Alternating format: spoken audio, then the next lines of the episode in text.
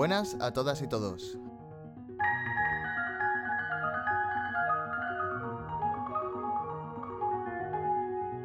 Estamos en el Musicomedio.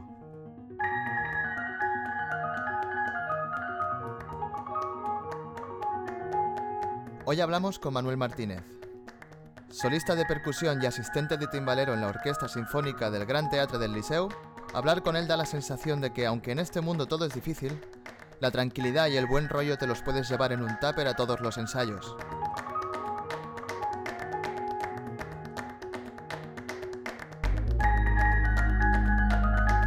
No me gustaría convertir esta intro en una enumeración de orquestas y proyectos por los que ha pasado. Es casi suficiente hablar con él un rato para ver que quieto, quieto, lo que se dice quieto, no se ha quedado.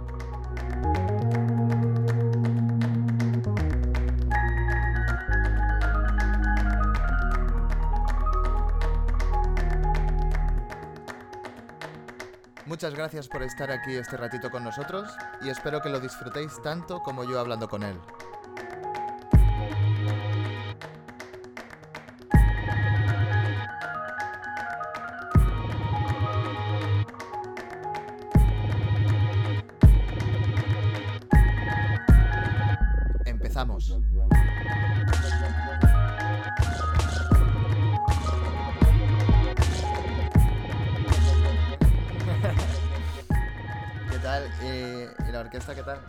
¿Estáis parados o estáis haciendo cosas? No, finalmente se puede tocar.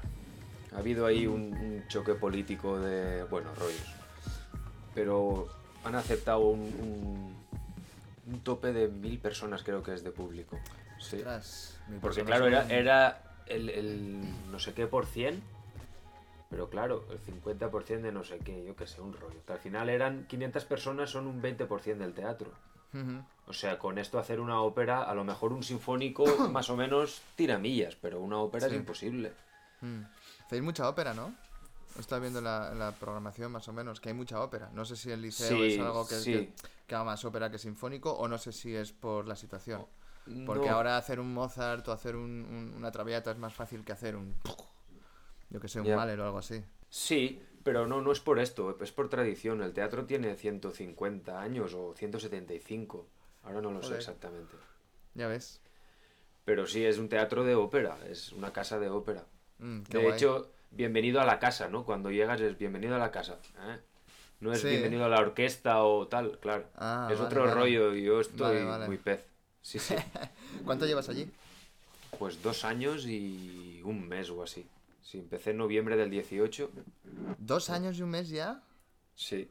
Ostras, yo creía que era un Sí, que poco fue más. cuando nos vimos en, en Mallorca, ¿no? ¿Es de eso hace dos años ya? Ostras. Va sí rápido. que es verdad. Sí, sí, sí, Sí, sí, sí, sí.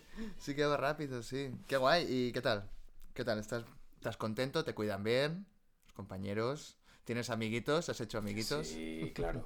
¿Te portas bien? Sí, sí, Sí, sí. exacto. ¿Todos contentos? Sí, sí. No, guay, la verdad que bien. Tengo mucha suerte. Sí, hay bastante gente joven, se está renovando bastante la orquesta. Compañeros muy majos y aparte musicazos. Hay gente de la que puedes aprender mucho y se aprende mucho.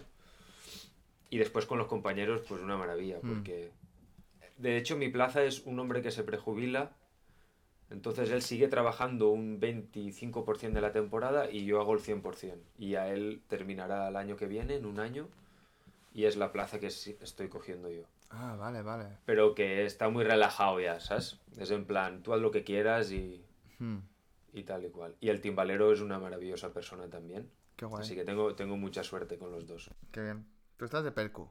Percu y asistente de timbal, o sea, sí, un poco de todo. El, el- A el llevarle el agua, bajarle la bandeja, poner los papeles. Eso es. El chico para todo, ¿no? Pues ahí está Manolet. Muy bien. Lo que yo sí que. A ver, esto, esto, bueno, lo de siempre, ¿no? Es una entrevista, pero no es una entrevista, es una conversación, pero yo tengo preguntas. Claro, tú tírale. Lo que no sé yo es de qué vamos a hablar. Bueno, dale, dale. yo tengo muchas preguntas, porque yo hay muchas cosas que no sé. Y yo creo que sí, o sea, la, la idea de hacer todo esto, Sí, creo que yo tengo las mismas preguntas que mucha gente tiene y que en masterclasses y todo eso, eso no se responde, porque eso no se pregunta. Quiero decir, si, si Manolet va al Conservatorio Superior de Oropesa a hacer una masterclass, em, los chavales o los, los estudiantes y tal, y los profesores van a querer saber cómo cogen las baquetas, qué caja Ya. utiliza, qué pandereta ha comprado, cuál es la última marca de castañuelas que existe, eh, cómo estudiar esto, cómo estudiar lo otro, cómo estudiar lo otro. Y Ah. al final son, es, es un trabajo al que quiere ir todo el mundo. Al principio. ¿No? O sea, todo el mundo, lo de la orquesta está muy guay. Quiero decir, Ajá. tener la oportunidad de tocar un eh, Stravinsky, Ajá. pues tiene que estar chulo. Eso no lo haces eh, tocando el vibrafonito de jazz como yo. Quiero decir, es la, la oportunidad igual, igual no la tienes. Entonces todo el mundo quiere ir ahí, lo cual entiendo perfectamente, pero no hay la confianza como para preguntar algunas cosas que también son importantes, porque si todo el mundo quiere hacer ese trabajo, después te vas a pasar mínimo 30 años o 20 años haciendo ese trabajo. Y yo creo que hay otras cosas que sí que son interesantes saber, eh, ya no en cuanto, eh, no lo sé, en cuanto a qué hora te levantas y a qué hora vas, y hay- a- el café es bueno y todo eso, pero sí que, por ejemplo, una, una pregunta que yo sí que siempre me he hecho es Sí. el solista de percu, que es el que reparte los papeles, cuando reparte los papeles, o eso lo hace el timbalero, o en cada orquesta es diferente. No lo sé. Sí, ¿Cómo lo hacéis que, vosotros? Eh, en nuestro caso lo hago yo, sí, el percu. Mm, Pero también depende de, de la, de la orquesta o del grupo Mm. o, de, o de la época o... mm, No hay nada escrito al respecto, ¿no? En Mm. Amberes, lo en donde trabajaba antes, lo hacíamos los percus también. ujú, Pero cuando llegamos lo hacía el timbalero y se habló un día tomando un café y decidimos hacerlo nosotros porque, porque estábamos más cómodos. Al final él toca Hmm. los timbales, ¿no? Claro, claro, claro. Sí. No, no, es sé, todo, o- no- o- no es todo una sección al final? ¿No, no, Sí. funciona como una o, o, o no tanto? Sí. No lo sé. Sí, pero también depende del grupo. Hay secciones que están muy unidas y hay secciones Mm. que, que es una sección en el escenario, pero después sales de ahí y, y el ambiente que se crea en la sección es, es diferente. Mm, Bueno, no sé, cada sitio es diferente. En Mm. mi caso, en el teatro, lo hago yo. Y ya está. No sé, pero, pero porque lo pregunté y ellos me dijeron, si quieres hacerlo tú, hazlo tú. Y la verdad que a mí me gusta saber quién viene a tocar, para qué producción, por qué y qué toca, Claro. ¿sabes?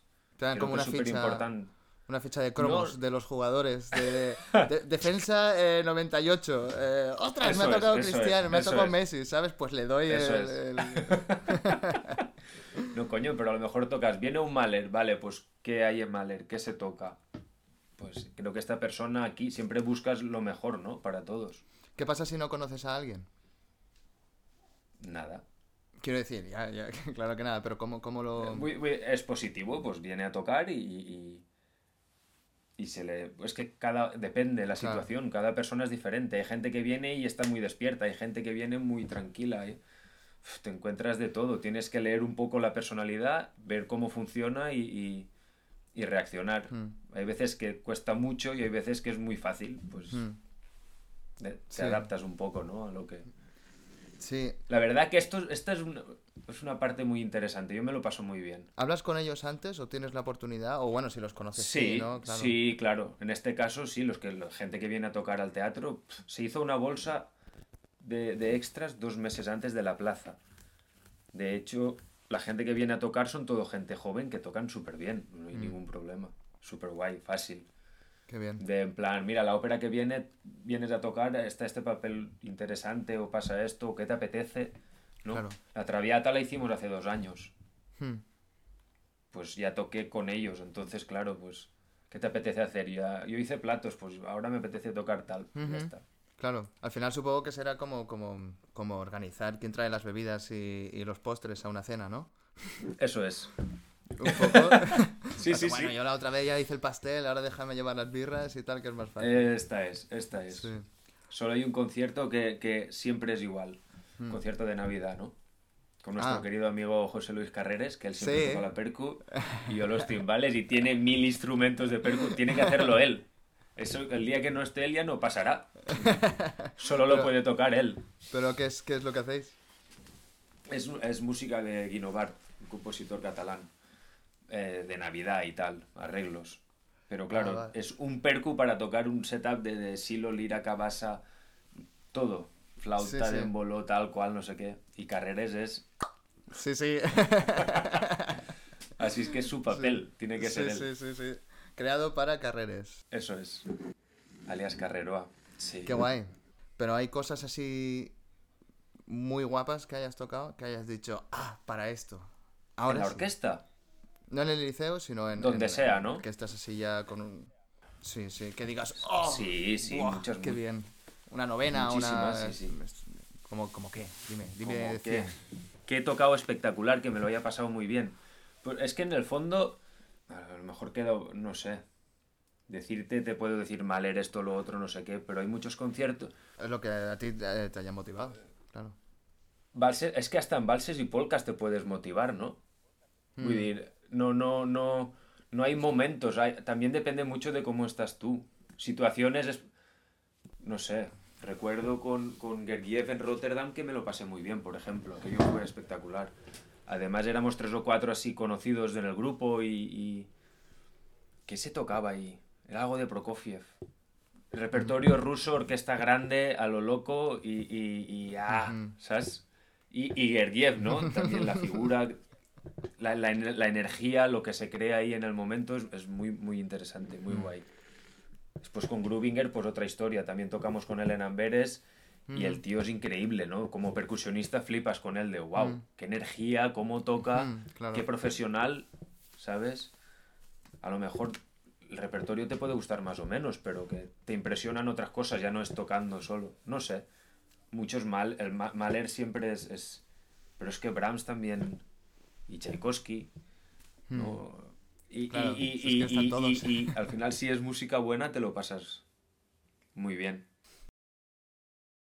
Yo siempre he creído que los, eh, o sea, al, menos para mí, eh, lo mejor de trabajar en una orquesta son todas las partes donde no tocas, digámoslo así. A no ser que estés tocando eh, una sinfonía y solo des una plantilla al final. Pero si más o menos tienes bastante tiempo como para disfrutar la orquesta, para aprender la o sea, no para aprenderte la partitura con la partitura delante, pero al menos para estudiar la música, ¿sabes? Porque al final, cuando escuchamos música y tal, sí que igual estás, estás haciendo otras cosas, pero no estás eh, con el Spotify o te has vamos a decir, te has comprado el disco, ah. eh, te has gastado tu dinero y te lo pones ahí con un buen sistema de sonido y te pones de brazos cruzados a escuchar la música en tu casa, en tu salón. Se, hace, se debería hacer más y, cada vez que se hace se disfruta mucho, pero generalmente... Hostia, ahora que digo, yo, yo no suelo hacer eso en casa. Claro. muy poca gente y muy, y muy pocas veces, pero sí que, al menos a mí, en los últimos años sí que lo he escuchado muchas veces, que, que lo haga realmente. Tenía un profesor que se escuchaba, al menos en, eh, en su época más joven, que se escuchaba todas las semanas un, un, disco. Y pues igual él se iba a la biblioteca o tal y, lo pillaba. Y él estudiaba en, en, en Holanda, exacto, en Ámsterdam. Y ahí pues se ve que tenían una biblioteca, una fonoteca bastante grande.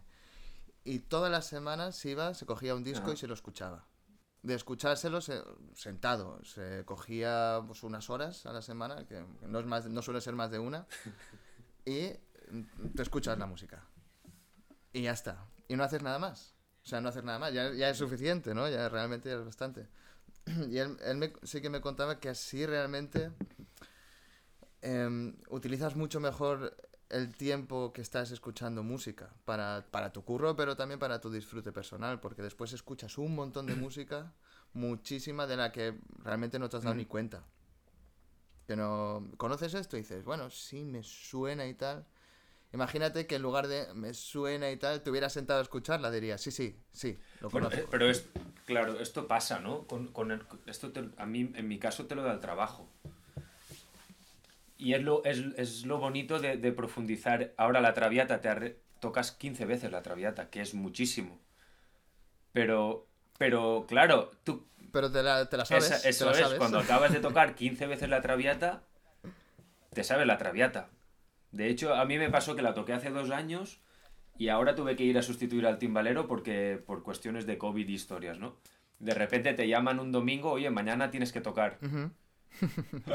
sin ensayar, ¿no? Pum, pam, pum, pero te, te sientas, miras el papel, tal, tal, así, esto, lo otro, te pones a tocar y como, como si lo hubieras tocado ayer. Porque realmente, no, has tocado un mes esa música. Sí, totalmente. Te empapas, te, empapas bien de esto. Hay, hay, veces, en el sinfónico, por ejemplo, pasa menos. Va todo mucho más rápido y depende en qué país es ensayo y concierto. Que también tiene su chispa, ¿no? Pero... Hmm. Pero... Pero no profundizas, no, no, no disfrutas igual esto, ¿no? Sí, igual no... De la música. Igual no sacas el o sea, aprendes otras cosas, aprendes a reaccionar rápido, aprendes a muchas cosas que te servirán después. Cuando estés, eh, cuando tengas la plaza de solista de perco en el liceo, te habrá sabido, o sea, te habrá servido hacer todo eso antes, ¿no? Para poder reaccionar un domingo al concierto del lunes, está claro. Sí, sí, sí. No, pero creo que es una manera de trabajar más de hoy en día. Redes sociales, explotar esto, lo otro, pim, pam, todo rápido, rápido, rápido, rápido, ¿no? Que funcione, práctico. Ya, estamos juntos, venga a tocar. Sí, pero hay otra manera de hacer también muy interesante que es mm. tocar, tocar, reflexionar, profundizar. Mm. ¿Sabes? Esto de cuando lo hacíamos en Valencia, ¿no? Coges una obra que has tocado hace un año y la, y la vuelves a tocar, ¿no? Sí. Esto parece que está mal, que no sé, que, oh, oh volver a tocar esto. No pasa nada, ¿no? Sí, al revés, al revés. Yo siempre busco o al menos desde los últimos años, desde que, me dedico más al vibráfono, sí que intento mantener un repertorio. Tener un repertorio de al menos, al menos dos obras o tres que pueda tocar siempre. Dos, una, una, una más o menos. Que digas que estés en, el avión, ¿no? Y, haya un accidente. ¿Alguien es vibrafonista? ¿Alguien puede tocar algo? sí, sí, sí. Y puedes y, ya no por la parte del jazz, porque bueno, el jazz. Pues toca, coño, que sé, que sé. sí que. Sí, O sea, el, jazz te da. Lo, bueno que me ha dado a mí el jazz es poder salvarle la vida de muchas personas a través del vibráfono en caso de que pasara. Porque podría, puedo tocar un rato. Media hora de música más o menos te puedo ofrecer así por encima, ¿sabes? Pero en el mundo del clásico sí que, a no ser que seas eh, solista, eh, como pianistas, ¿no? Que tienen sí que tienen un repertorio que está en la web y las orquestas ya lo saben. Y tú llamas a tal porque tiene todos los conciertos de Beethoven, los tiene. y bueno, pues vale, va. ¿Sabes? Entonces, pues vamos para allá.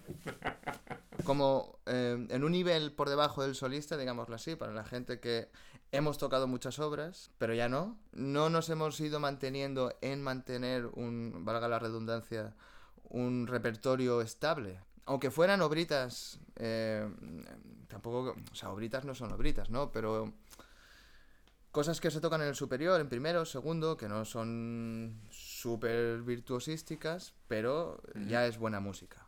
Por ejemplo, yo me acuerdo de cuando toqué el arreglo este, que creo que es de Ramada, del tango, ¿no? El tango de Albeniz. Ajá. ojalá, ojalá lo hubieran mantenido para siempre, ¿sabes?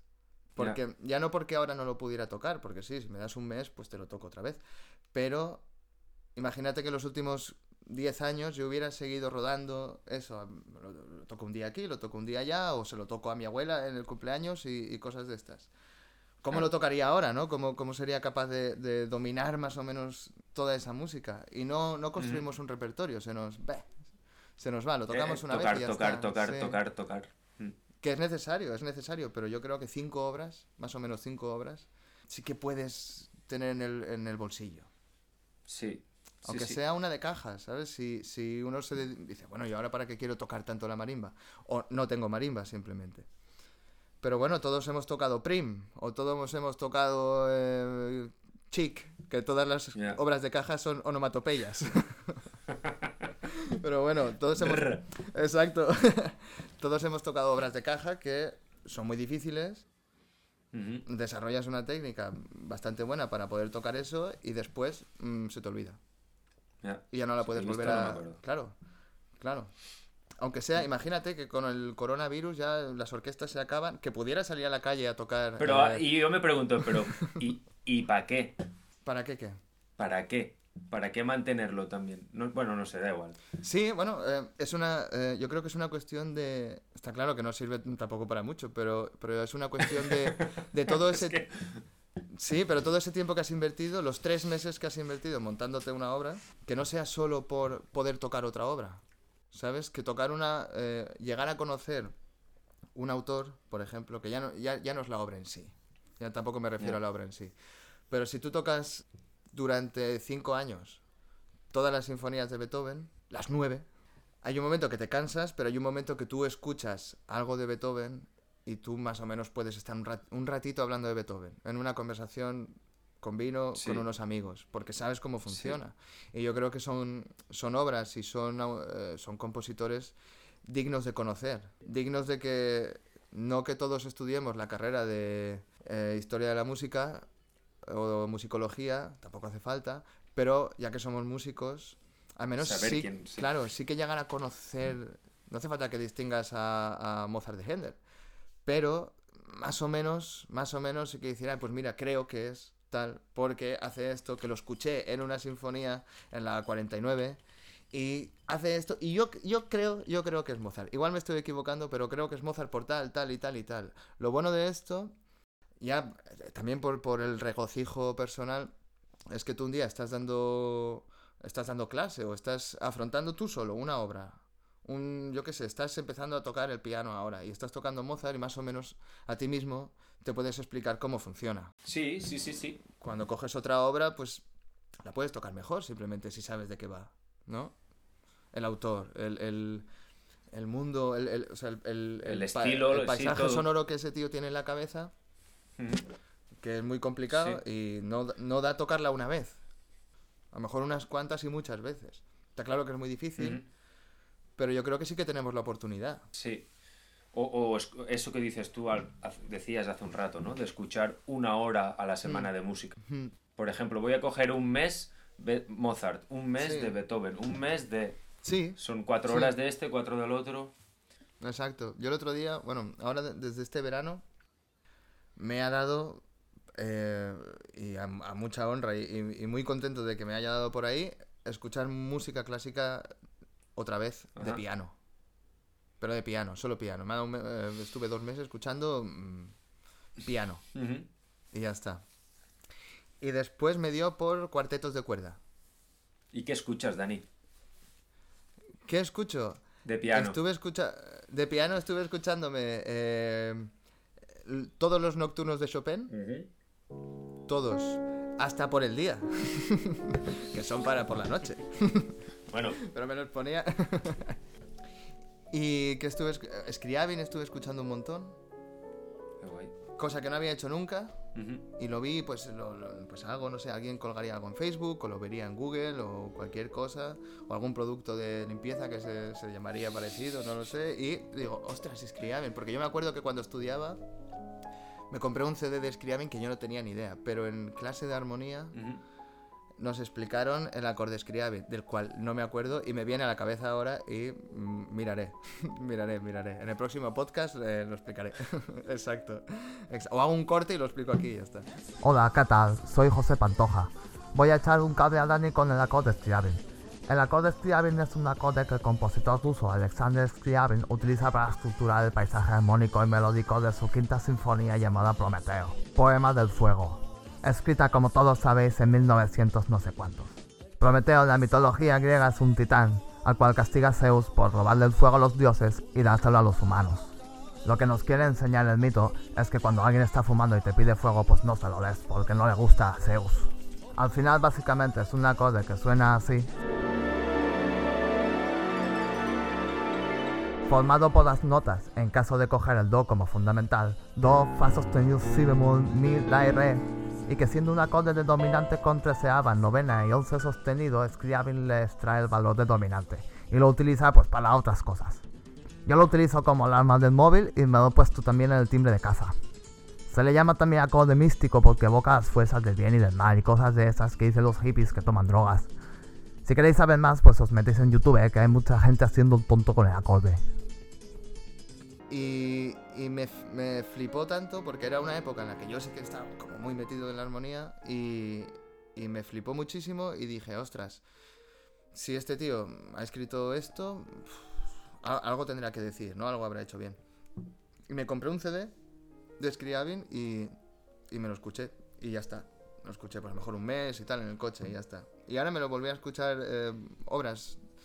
Está la típica lista de Spotify de eh, Piano Works. Ya. De Scriabin, está todo metido. Estaba muy guay. Y después estuve escuchando cuartetos en orden más o menos eh, cronológico. Porque quería hacer un arreglo para marimbas, eh, dos marimbas y dos vibráfonos de Ravel. Tra, qué bo. Y del cuarteto de Ravel, que es una pasada, Ujú. que creo que es lo, me- lo mejor que, que ha habido en el mundo. Más o menos ahora, el año que viene ya te diré otra cosa, pero ahora me parece de verdad increíble. Y dije, bueno, para entender, porque yo no soy instrumentista de cuerda, ni soy violinista, ni violista, ni chelista, ni contrabajista. Y dije, yo no entiendo, no entiendo por qué. O sea, no, no entiendo por qué este señor escribió esto a este instrumento. No sé cómo funciona. Y yo si lo quiero, o sea, cuando lo traspasas a la marimba o al vibráfono, un par de cosas sí que tienes que adaptar. No puedes tocar las notas y ya está. Pero yo no quería, eh, yo no quería arreglar, yo quería transcribir, ni transcribir. Realmente yo lo que quería es coger las partituras del Y cello tocar, ¿no? y tocarla. Y ya está. Y saber un poco cómo funcionan las texturas en los cuartetos y tal. Y escuché bastante y la verdad es que está muy guay. Y digo, esto me gustaría entenderlo. Me gustaría saber por qué. ¿Por qué se escribe así? ¿Por qué? ¿Cuándo le ponen dos cuerdas? ¿Cuándo, cuándo, un- cuándo le ponen dos cuerdas? ¿Cuándo? O sea, está claro, para más textura y tal. Pero ¿cuándo? ¿Y cómo? ¿Sabes? ¿Y por qué el, el chiqui, tiqui, tiqui, tiqui y todo esto? Y los pizzicatos. Digo, ¿cómo funciona? Y digo, bueno, para entender Ravel tendré que escucharme primero a Debussy. Dije, bueno, vale, va. Y así fue tirando hacia atrás, fue tirando hacia atrás, fue tirando hacia atrás la cosa hasta que tengo una lista de 9, 10 cuartetos de cuerda. No me digas decirte ahora el orden porque no me acuerdo, pues los confundo. Pero más o menos sí que ese eh, atracón de cuartetos de cuerda en orden cronológico, realmente hay un momento que ves, o sea, ves algunas cosas, ves de dónde viene lo que estás escuchando ahora e incluso puedes atisbar lo que va a pasar después. Qué guay. Bueno, si del cuarteto, del, del- del cuarto que he escuchado al quinto más o menos ha habido esto, y del quinto al sexto esto, del sexto al séptimo, seguro, posiblemente el compositor vaya a tirar por explorar estas nuevas sonoridades que a lo mejor son pizzicatos, ¿eh? que Ujú. tampoco son eh, eh, ni, ni electroacústica ni, ni historias. Porque al final yo he llegado hasta, Que yo he llegado hasta Ravel. Claro. No, quiero decir, yo he llegado hasta Ravel y ya está. Claro. Hasta ahí, a partir de ahí no quiero. bueno, sí, estaba escuchando el de, estaba escuchando el de, eh, el de Schomberg, pero, pero o sea, mi objetivo era ese, era como un objetivo muy claro y hacer eso y ya está. ¿sabes?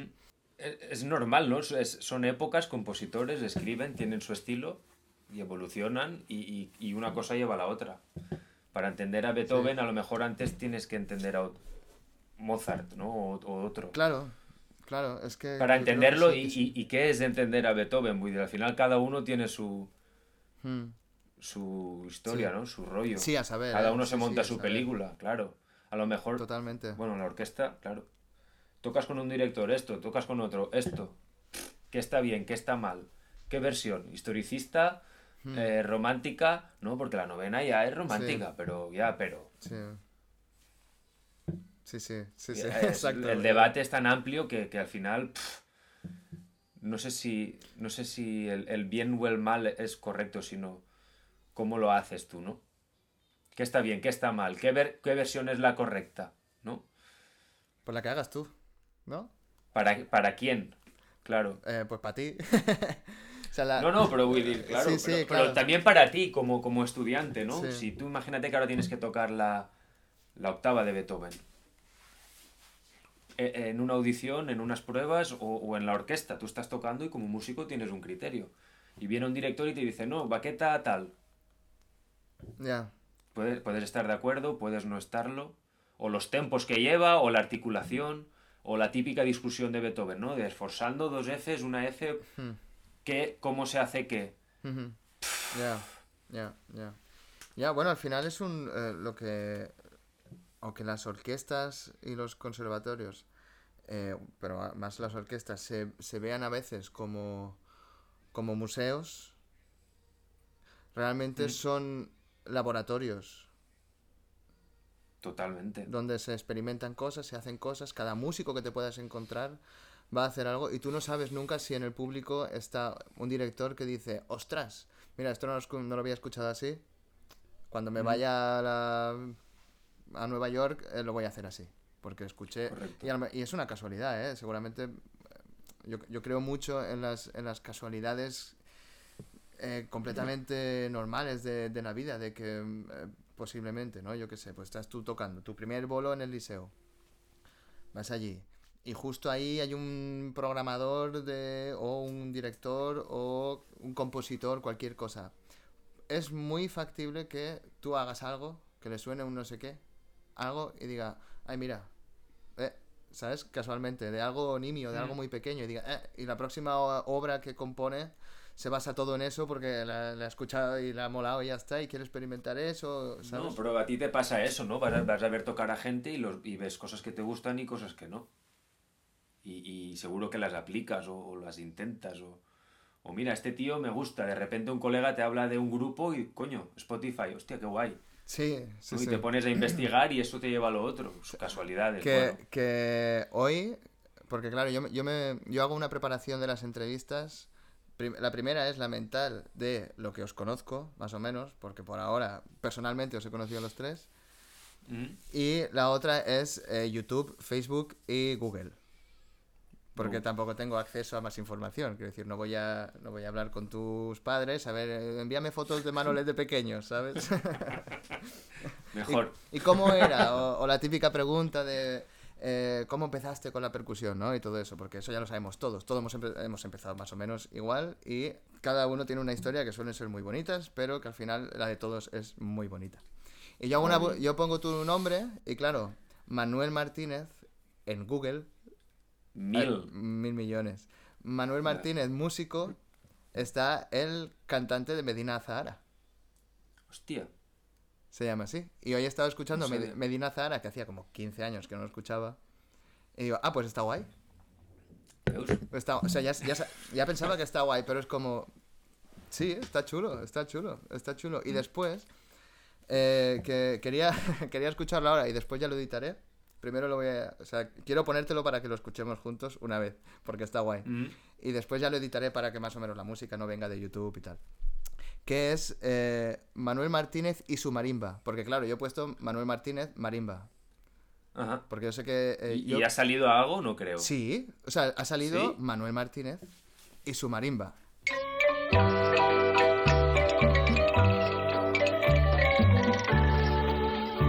¡Qué buena!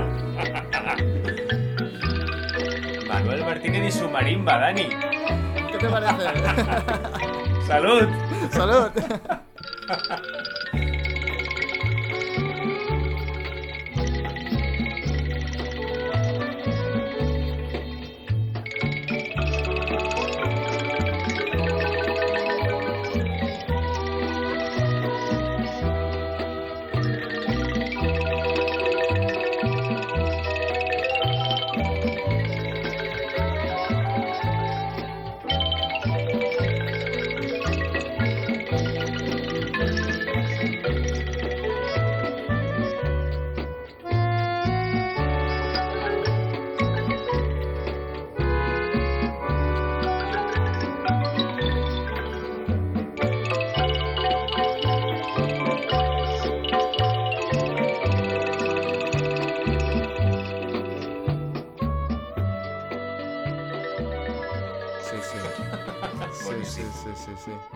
más o menos yo hago eso. Yo busco el nombre de, de a, a la persona con la que me gustaría hablar. La busco en Google y claro, es que tu nombre sale muy poco. Y he estado, he estado entonces reflexionando que claro, con, con Alberto y con, con Carlota sí que salen. Salen cosas Claro. porque Carlota eh, hace muchísimas cosas y tiene que tener una web. O sea, tiene que tener, no tiene que tener, pero tener una web le va muy bien. Es una web súper chula y, y está todo, Sí. todo, todo, todo. Mega Eh, crack. Sí, vídeos también, sí. todo, todo maravilloso. La puedes, o sea, puedes conocerla un poco, ¿sabes? Eh, Tú te, pre- Sí. te preguntas quién es Carlota Cáceres, si no, lo- no la conoces. La buscas, entras en la web y te puedes hacer una ligera idea al menos de lo que hace. Y Alberto, pues con AR5 y con los youtubers de la, de la orquesta y tal, pues está en YouTube, está en Facebook y tal. Y claro, yo pienso, claro, los, los músicos de orquesta pasan muchos años como en la tapadera, ¿no? Como en, como en las cloacas, estudiando, estudiando, estudiando, haciendo pruebas, haciendo bolos, tocando en orquestas, tal, aquí aquí y allá. y de repente eh, es- es- los, los conoces. De repente, ostras, este tío ha conseguido la plaza aquí, ostras, este tío que no sé quién es. Y, y lo buscas y no sabes, no... Da la sensación de que no ha hecho nada. Porque no, no hay página web, muy pocos músicos... Sí, muy pocos cada músicos vez más freelance. los hay. ¿sí? Músicos freelance de orquesta. Sí, hay, hay- y, músicos de orquesta que sí que son muy activos en las redes sociales. Sí, los hay, sí, sí. Pero bueno, eso también va un poco en la persona, ¿no? A mí, no sé, yo recuerdo que con, con el dúo que tenía con Jome sí que poníamos cosas y tal, pero... AKTTKT, ¿ta? sí, ¿Cómo? sí, pero- ¿cómo se llama? Actec. Actec. Actec. Ah, vale. Percussion. Bueno, pero el rollo es ese, que eso depende un poco de cada uno, ¿no? Si, si metes cosas, si no, Hmm. no sé. Sí, Yo me grabo mi estudio de caja y, y no lo subo a YouTube. Eh, hay Claro, quien claro. sí. claro, sí, pero O eso ya es... voy a estudiar y, y no, no subo al Facebook Ujú. estudiando tal, no sé qué. Alguna vez sí, pero hay otra gente que sí que, que tiene, que tira mucha información, ¿no? Hmm. A las redes, pero bueno. O sea, de alguna manera lo que, lo que, o a lo que me refiero, es que sí, redes sociales y, y mostrarse uno lo que hace, eso, eh, por supuesto, ahora está a la orden del día y de alguna manera Claro. está bien hacerlo y, o se hace y ya está. Pero eh, web, ¿sabes? O una mm, eh, página de Facebook tuya de, de artista, Ya. Manuel Martínez Oficial. ¿Dónde, eh, ¿Dónde puedo ver lo que estás haciendo? Porque ¿Dónde general... puedes ver lo que estoy haciendo? Claro, claro, porque generalmente eso lo hacen las orquestas. O sea, las orquestas eh, tienen canales de. YouTube donde van, o Facebook, donde van echando vídeos y vídeos y vídeos y vídeos y vídeos.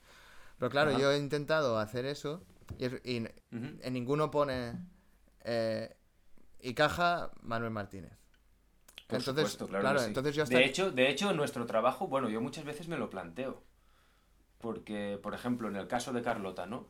Toca mucho repertorio solista, contemporáneo, eh, graba muchos vídeos, tal cual, es, es increíble, ¿no? La, la- Sí, la actividad que tiene, a mí me flipa, sí, sí, sí, sí. muy guay. Pero, pero claro, un músico de orquesta no tiene esa actividad, o no tiene el por qué tenerla. Hombre, sí que ¿Sabes? tiene esa actividad porque va todos los Y días a aunque la tenga, bueno, claro, yo trabajo todos los días, todos los días toco. Y todas las semanas Pero, pero hasta qué. Sí, pero hasta qué punto. Pero no es mío, es de la orquesta, ¿no? Claro, pero tú podrías, por Yo ejemplo- trabajo para el teatro y para mí es la institución. Y la institución es la que gestiona esto. Aparte, yo podría tirar información en las redes, pero no, Mm. pero no lo hago. O lo hago muy poco, por ejemplo. No sé. ¿Sabes? Claro, esto es algo de, de, de lo que, bueno, puede ser interesante o no, ¿no? Pero... Hombre, si lo, si lo, si lo Pero pones que- así, igual es No, una mierda. no, igual, claro. igual vamos a estar Claro, una, igual una es un truño, ¿no? de Y una está- mierda. De un truño. No, pero ¿cuál es el percusionista? Es que es tan grande, abarca tanto, Sí. que no podemos hacer todo y hacerlo todo espectacularmente bien. Y, y, bueno, hay gente que sí, ole, chapó. Mm, sí. Pero, pero yo no puedo hacer todo. O sea, tocar batería guay, improvisar con el vibráfono, Claro. después tocar contemporáneo con el grupo de tal de no sé qué, después ir aquí a hacer el tal en el liceo, después montarme mis, mis clases con mis alumnos. Claro. Imposible. Bueno, o, o sí que podría si fuera 24 horas la percusión, como hasta hace a lo mejor 5 años, ¿no? Mm. Pero ¿Cuándo crees tú, ¿Cuándo crees tú que dijiste, mamá, yo quiero ser músico de orquesta? Mamá, quiero ser músico. Yo no, no, no, no lo recuerdo, pero sí que soy músico de banda, como, como tú bien dices, bueno, como muchos de nosotros o, o la gran mayoría. Y siempre me ha gustado tocar e- en, en- en la banda, en grupo, de, de joven y a jóvenes orquestas, te lo pasas bien y Mm. una cosa lleva a la otra. Mm. Y la verdad que creo que es, que es muy bonito.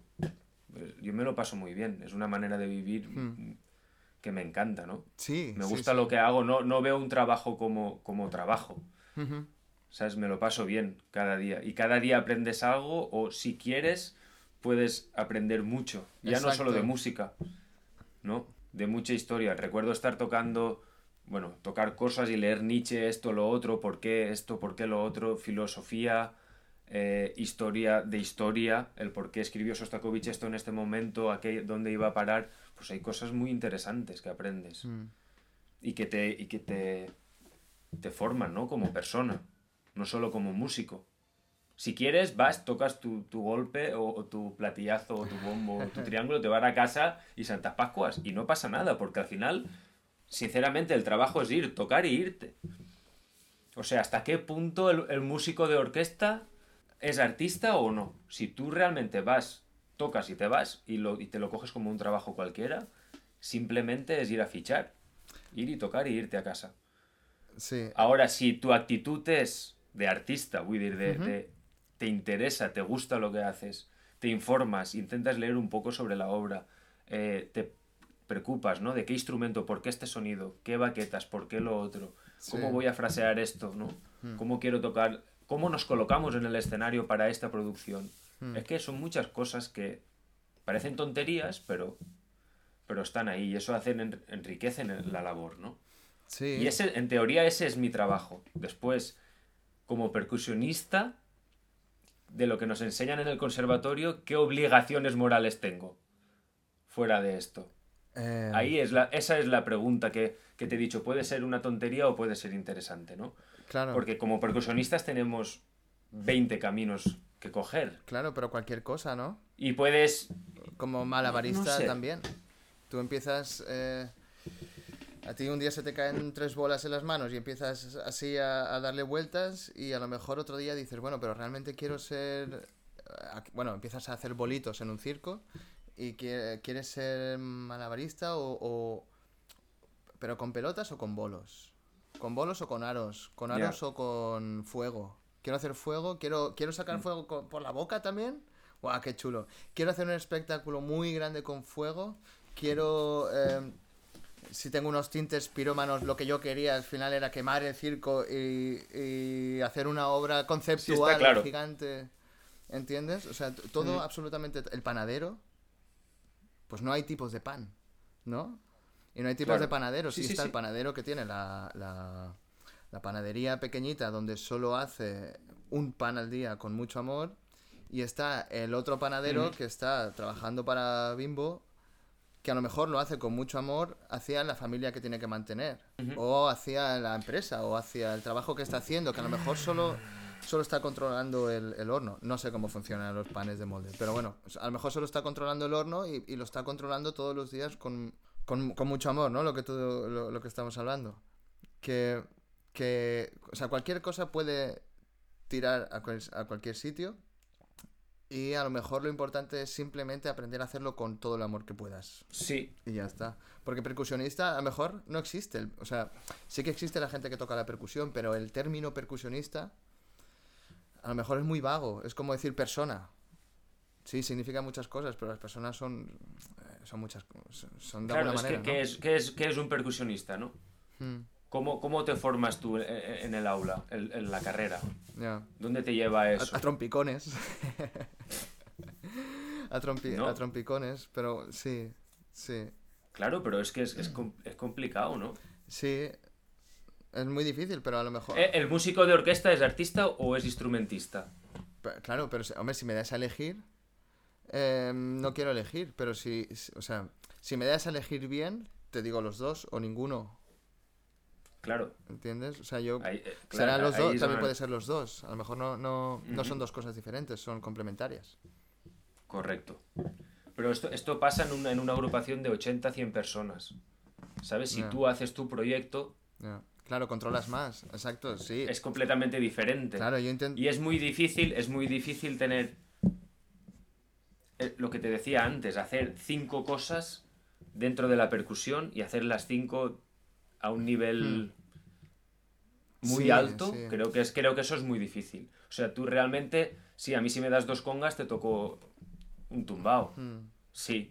Y Bueno, pues o sea, la, pachanguita y, la probablemente, probablemente, claro, eh, eh, después de tomar una paella en casa un domingo por la tarde con un colega con la trompeta lo pasamos bien, pero si me voy a, al Jamboree y me ven dos tíos allí tocando las congas, me dicen, este piltrafa qué hace, ¿no?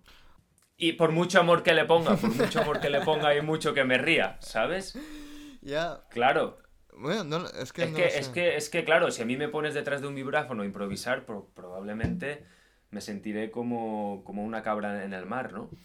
Fatal. Sí, Muy mal. Pero si, si te sientas tú detrás de unos timbales hoy a tocar la novena Beethoven, probablemente... como dos cabras en el mar. Claro, pues, pues ya está. Sí. Ahí es donde lo del principio iba a parar ahí. Sí. Que depende un poco lo que tú decidas hacer.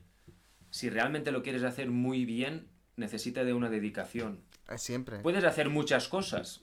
Evidentemente, yo podría tener mi grupo de cámara, eh, mi trío de jazz y mi no sé qué de no sé cuántos y hacer mis proyectos solo y en la orquesta. Hmm. Claro, el problema, bueno, para mí la cuestión es cómo me siento yo haciendo eso. Ya.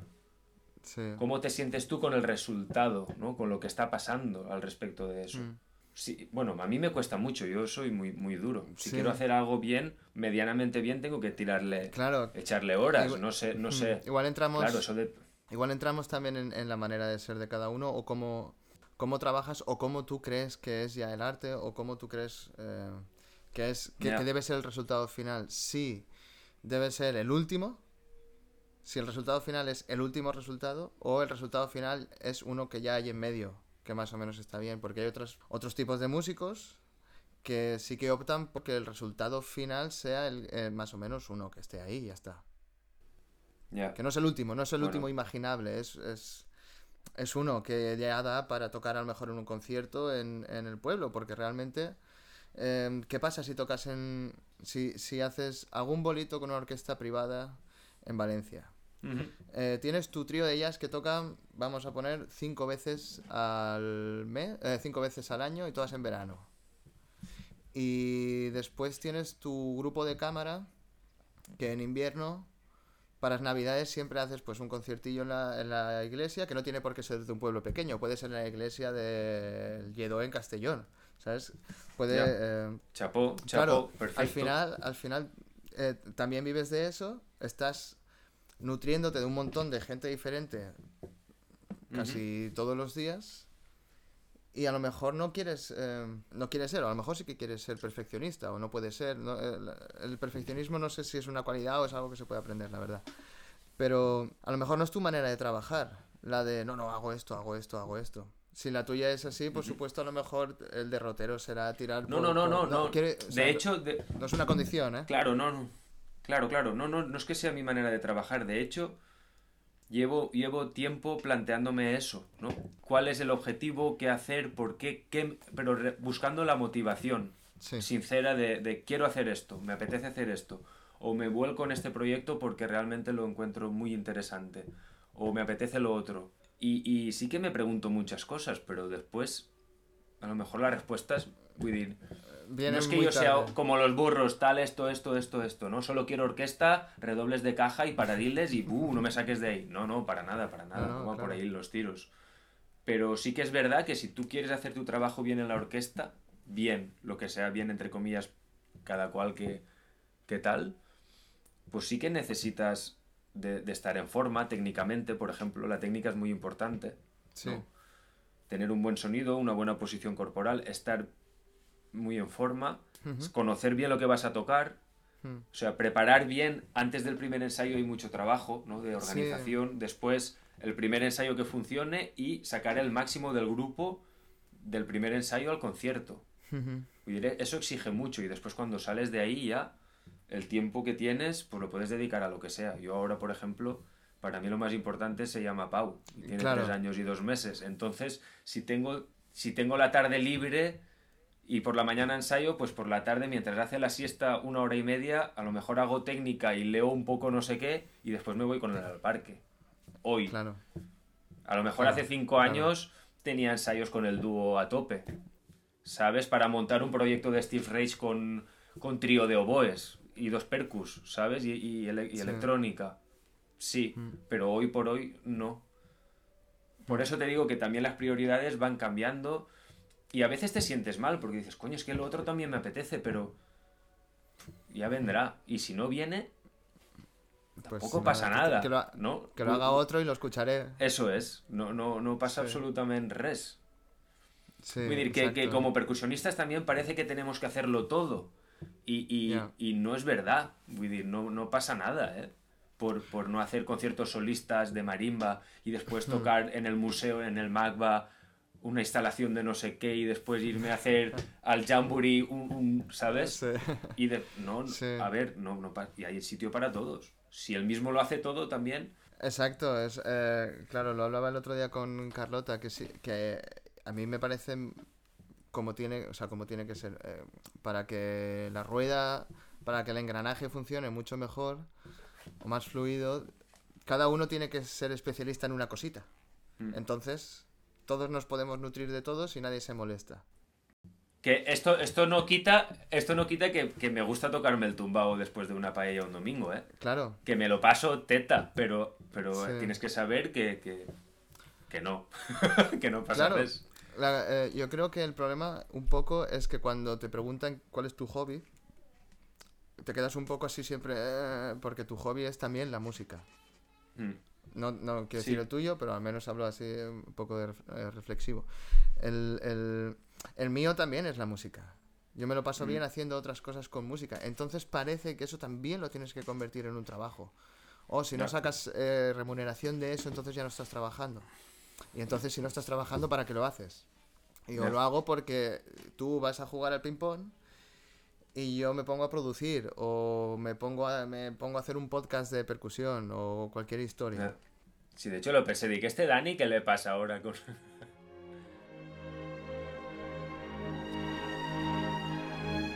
on the page, sometimes it's written something very simple on the eye, but actually it's very complex to create the right atmosphere, the right color. You have to transform what is written on the page into something that is very dramatic. And that's why Verdi is so such a genius because with two or three notes he can create a whole situation, a whole world.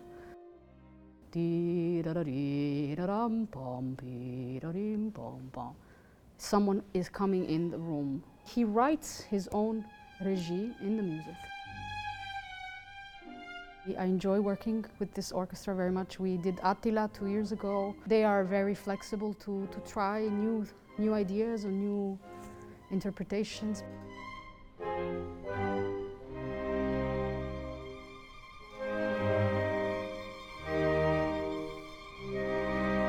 there is always a chance that someone in the audience is there for the first time. And I think what a perfect occasion to, to fall in love with opera because this opera has everything. No, no, es, una rayada. No, no, es verdad, porque a veces... Pues eso, como persona también dices, coño, me apetecería hacer otras cosas o como artista o como músico debería de... Pero ese debería de dónde viene y por qué. Ujú. Ya. Yo creo un poco eh, se dice la sociedad y a mí no me gusta decir la sociedad porque la sociedad tampoco existe. Al final yo hablo de la sociedad pero solo abarco 10 o 15 personas realmente. Tampoco puedo hablar de que la sociedad me dice a mí nada porque la gente que me ha dicho estas cosas tampoco son tantas, tantas, tantas. Em, o al menos no son todas, todas las personas que hay en el mundo. Pero sí que durante la formación y tal, como te ponen mucha presión, y la formación me refiero hasta hoy, no el tiempo de estudio, sino hasta hoy, todo lo que uno se va formando. Siempre hay un, alguien que pincha un poco, que dice, o te, te juzga por cómo lo estás haciendo, ¿no? En este caso, el Manolet de hace eh, 20 minutos estaba juzgando al Manolet que va y toca las congas que no podría tocar en el Jamboree. Sí que ¿Entiendes? podría. No, lo- no, no, no, no, no, se, no se trata de juzgar, pero es que igual se malentiende. Lo que me refiero es que para hacer algo a un nivel alto, a ver, si tú quieres ser tenista profesional, no puedes decir, no, yo quiero, yo soy tenista, eh, futbolista, eh, ajedrez y ping-pong. No. Vull dir, puedes jugar a ping-pong. Por supuesto que puedes jugar a ping-pong y te lo puedes pasar bien. Mira, Pau. ¡Ey! Hola, ¿Quién está señor. ahí? Hola, guapetón. Pero tú no estás dormint. No te sent, no te sent. Què passa? ¿Para dormir o no, bicho? ¿Quieres saber lo que hace el papá? Sí, estoy xerrant amb Dani. Vols dir-li hola, Dani? Dile hola. Hola, senyor. Huevo.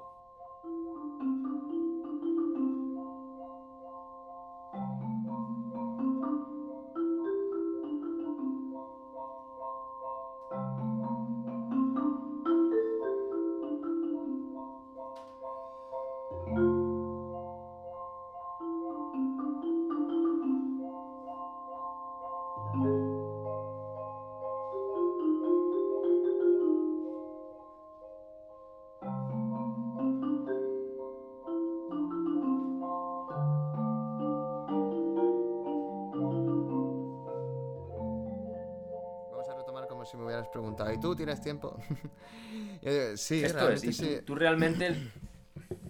Yo creo que sí. Vamos, Por ejemplo, hace un mes decidí, por casualidad, ¿eh? Decidí dejar de ver el Facebook, dejar de ver Netflix, de, dejar de, de- de mirar el móvil y encender el ordenador si no tenía que trabajar. Me compré libros y ya está.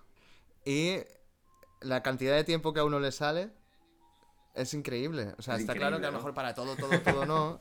Pero es de verdad, es, es muy grande. O sea, yo no quiero decir que sea alguien muy productivo, Mm. porque realmente tampoco es que esté todo el día matándome a trabajar.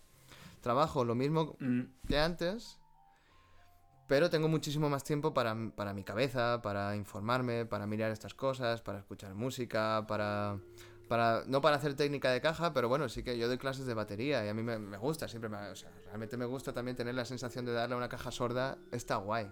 Si no lo estás haciendo todo el día por trabajo o lo que sea. Pero para mí, por ejemplo, es algo que me gusta. Yo la tengo, tengo una silla al lado del escritorio, tengo una silla con la caja sorda y tengo las baquetas siempre encima del escritorio porque lo tengo todo ahí.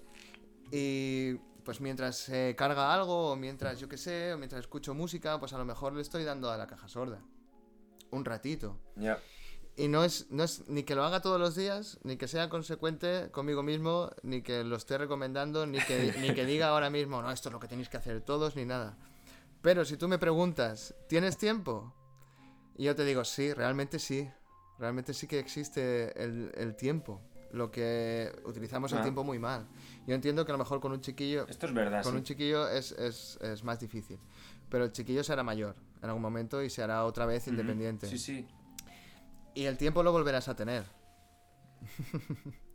el tiempo lo volverás a tener.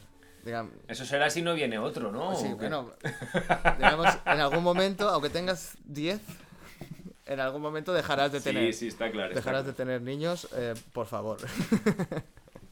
No, pero que el niño, que el, el niño no es, no es un, un- algo negativo, al revés, No, no, tío, es claro, la leche. claro. Y se aprende muchísimo y, y disfrutas muchísimo, pero realmente, si tú tienes un ensayo de tres horas por la mañana, te levantas, esto, lo otro, llevar al niño, llegar a casa a las tres, lo recoges para aquí, para allá, al final, no yo, yo ahora no tengo ocho horas al día para estudiar como tenía en, en Valencia, cuando estudiábamos allí, Sí. ¿no?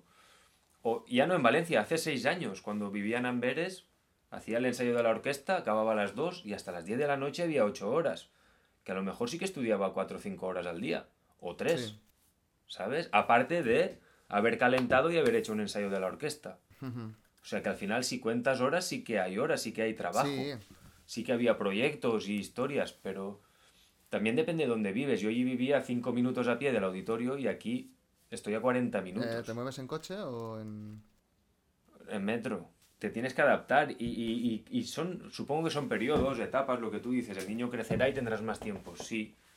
Pero a lo mejor cuando tengo el tiempo no tengo las ganas. Y Exacto. ahora que no tengo tiempo tengo ganas. Es que, pff, yo qué sé.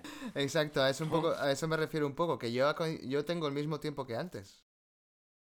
Simplemente ahora, por lo que sea, por, por la historia que sea, pues porque a lo mejor estamos más en casa y, y también porque estoy más solo eh, aquí en el piso, pues entonces eh, tengo, ahora tengo las ganas. También tengo el tiempo y las ganas, por casualidad. ¿Lo que durará? Pues no lo sé. Perfecto. Aprovecha. Si somos conscientes de la situación en la que estamos, siempre podemos sacar tiempo. De alguna manera. Sí, yo cuando más trabajo, o sea, tengo menos tiempo, pero no quiere decir que el día sea más corto. Tengo menos Sí, sí, tiempo no, el y, día si, es el que es. y si utilizo el, el menos tiempo que tengo aún para estar en el Facebook o mirar Netflix, que al final, o sea, yo me, los cinco oyentes que habrán ya eh, para este podcast cuando salga, eh, será de- serán de- vendrán de muchos sitios y tendrán eh, vidas muy dispares y habrá gente que no tendrá Facebook, por ejemplo, y habrá gente que está muy enganchada al Facebook. Pero sí que hay una, una media, más o menos, que ahora las- que, la- que las personas ahora pierden mucho tiempo. Y, y yo, no lo sé, pero me he est- he estado reflexionando. Pero es un poco de malo esto. ¿Es malo? Yo, yo no lo sé aún, pero algo me dice que sí. Yo tenía un amigo que me decía, eh, en el descanso está la clave del éxito, ¿no? En el perder el tiempo este. Es que parece que si no aprovechamos todo también, Claro. es como, oh, oh, oh, oh. producir, hacer y, y- y aprovechar al máximo. Tampoco pasa nada si no sabes algo o si se te escapa. Claro, claro, pero el, no, des- no. el descanso en, en las redes sociales, no, a lo mejor no es un descanso de calidad. No, no, no, totalmente. Casi prefiero, o al menos estos días lo he estado probando y la verdad es que me funciona muy bien. Yo vivo en un primero, o sea, en un primero, en, un- en un bajo. Eh, yo salgo a la, Sí. a la calle, está la puerta y las escaleras de... que está así en una calle muy tranquilita, yo me puedo sentar en las escaleras de fuera a tomarme el café.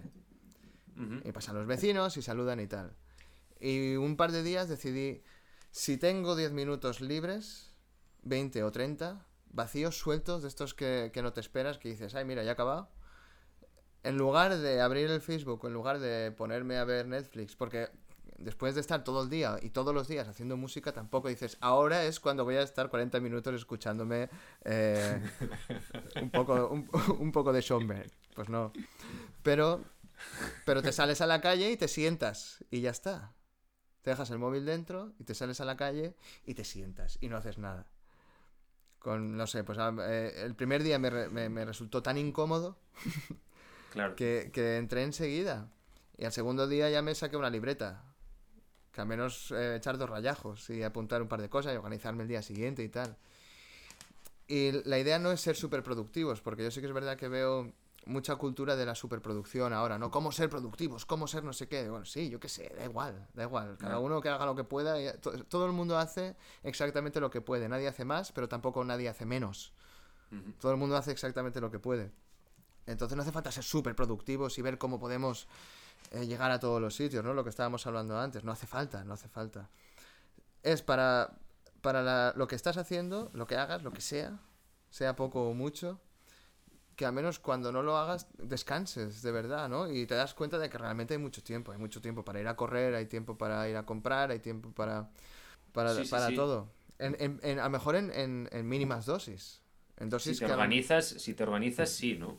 Sí, pero ya no, es- no sé si es tan cuestión de organización, ¿eh? Es cuestión de no perder el tiempo. Para poder perder, para perder el tiempo conscientemente. O, o poner en la agenda, ¿no? Esta hora, perder el tiempo. Perder el tiempo. De perder el 7 a tiempo. 8, perder el tiempo. Hacer la mano, no pasa nada, ahí va. Claro, sí, pero es, en el Facebook se te pasan dos horas y no te has dado cuenta. Viendo vídeos de YouTube se te pasan tres horas y no te has dado cuenta.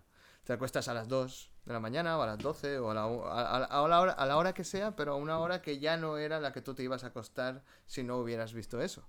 Y ya va el caos, ¿no? Ya va el caos. Eh, exacto. Exacto.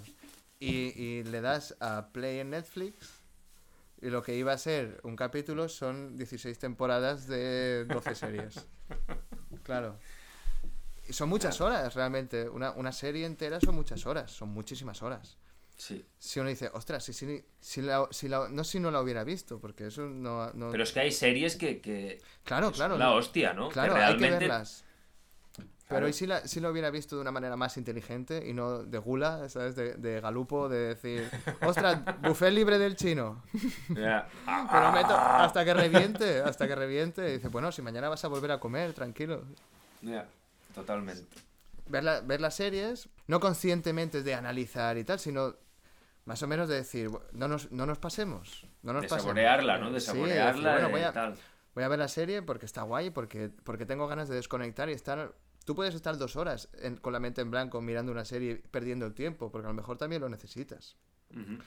Pero a lo mejor sería mejor ver la serie y después estar una hora no viendo la serie y pensando en blanco. En lugar de estar viendo la serie con el móvil o estar viendo la serie y estar pensando en tus cosas y después pues la paro, la paro, la paro, pienso un rato en mis cosas y cuando ya más o menos está, pues sigo viendo y ya está, ¿sabes? Un poco de sí, es organización, pero como organización mental eh, in situ. De decir, Mm. guau, tío, tranquilo, tranquilízate, ¿sabes? Eh, baja un poco el ritmo o yo qué sé. no- claro, claro, claro. Claro, Sí, el de alguna ritmo, manera. el ritmo se asusta, sí. Pues ya está. Va todo muy rápido, tío. Sí, El cambio de allí a aquí lo he notado mucho en eso, por ejemplo.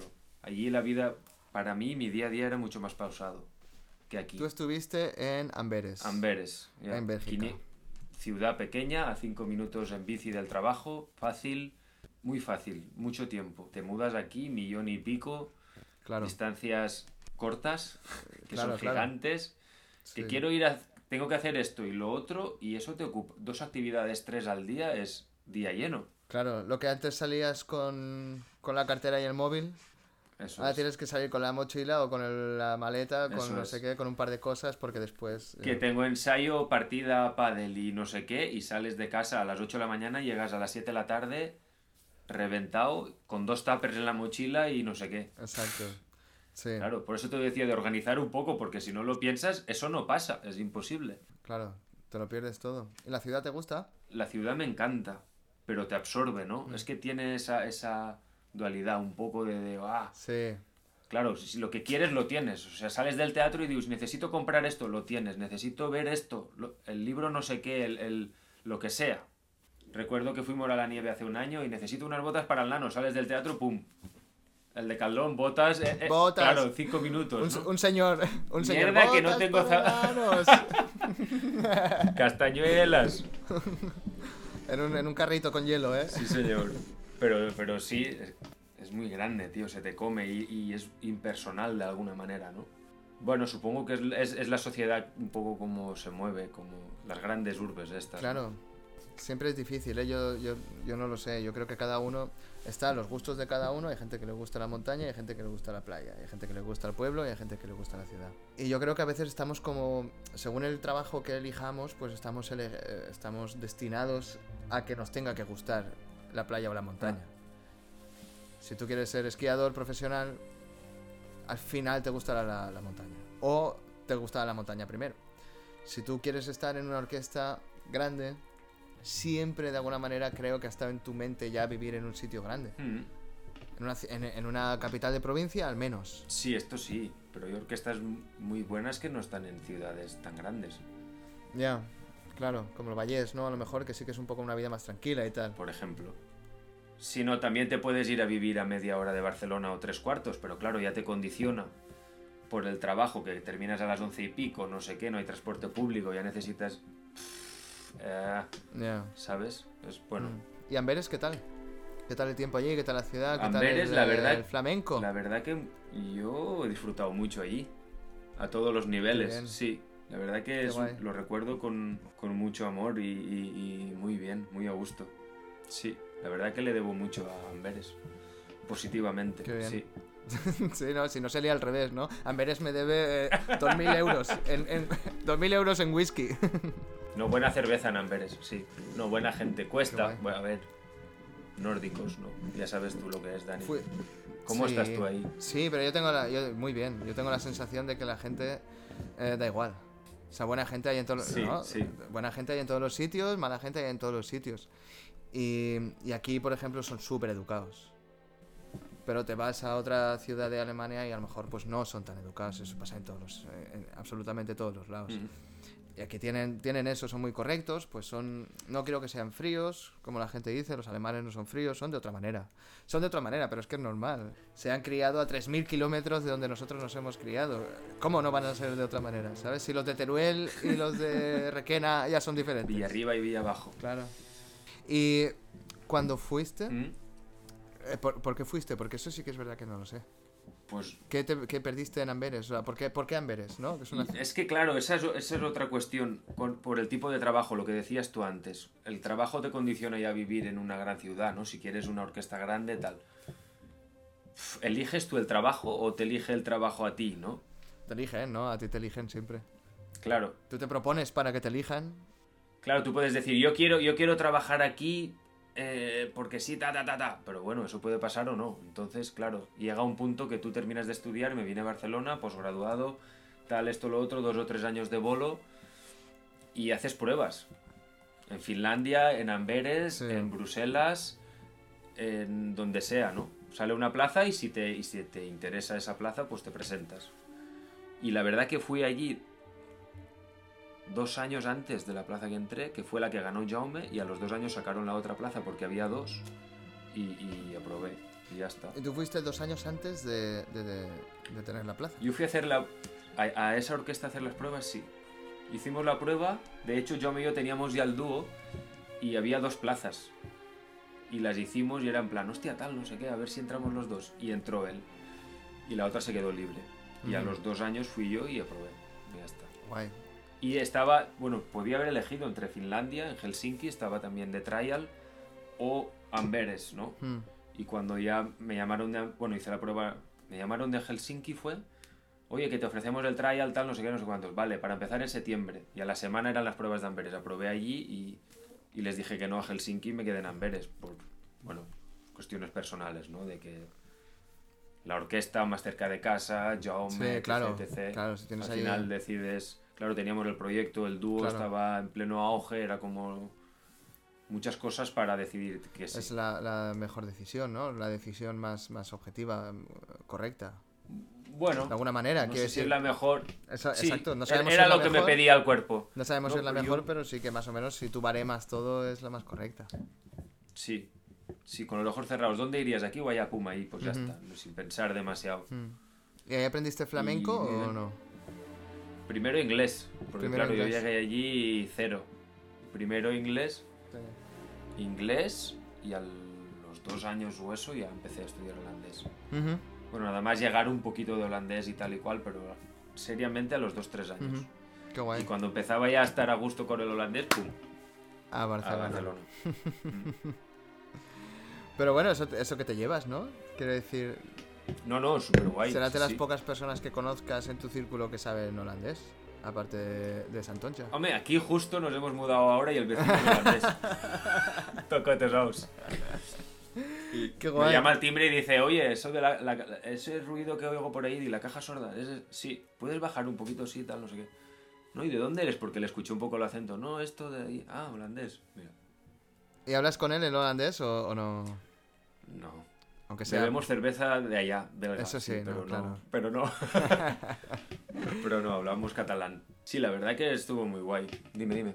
Tuve bueno, una discusión, no, pero una conversación con, un, con, con los profes de, de también sobre, sobre si tendríamos que enseñar, yo, yo no me encargo de enseñar repertorio, gracias a Dios, a nadie, pero al menos eh, todos trabajamos juntos y tal. Y, y bueno, pues el, el West Side Story sí que es, esa es mi parte, ese es mi curro.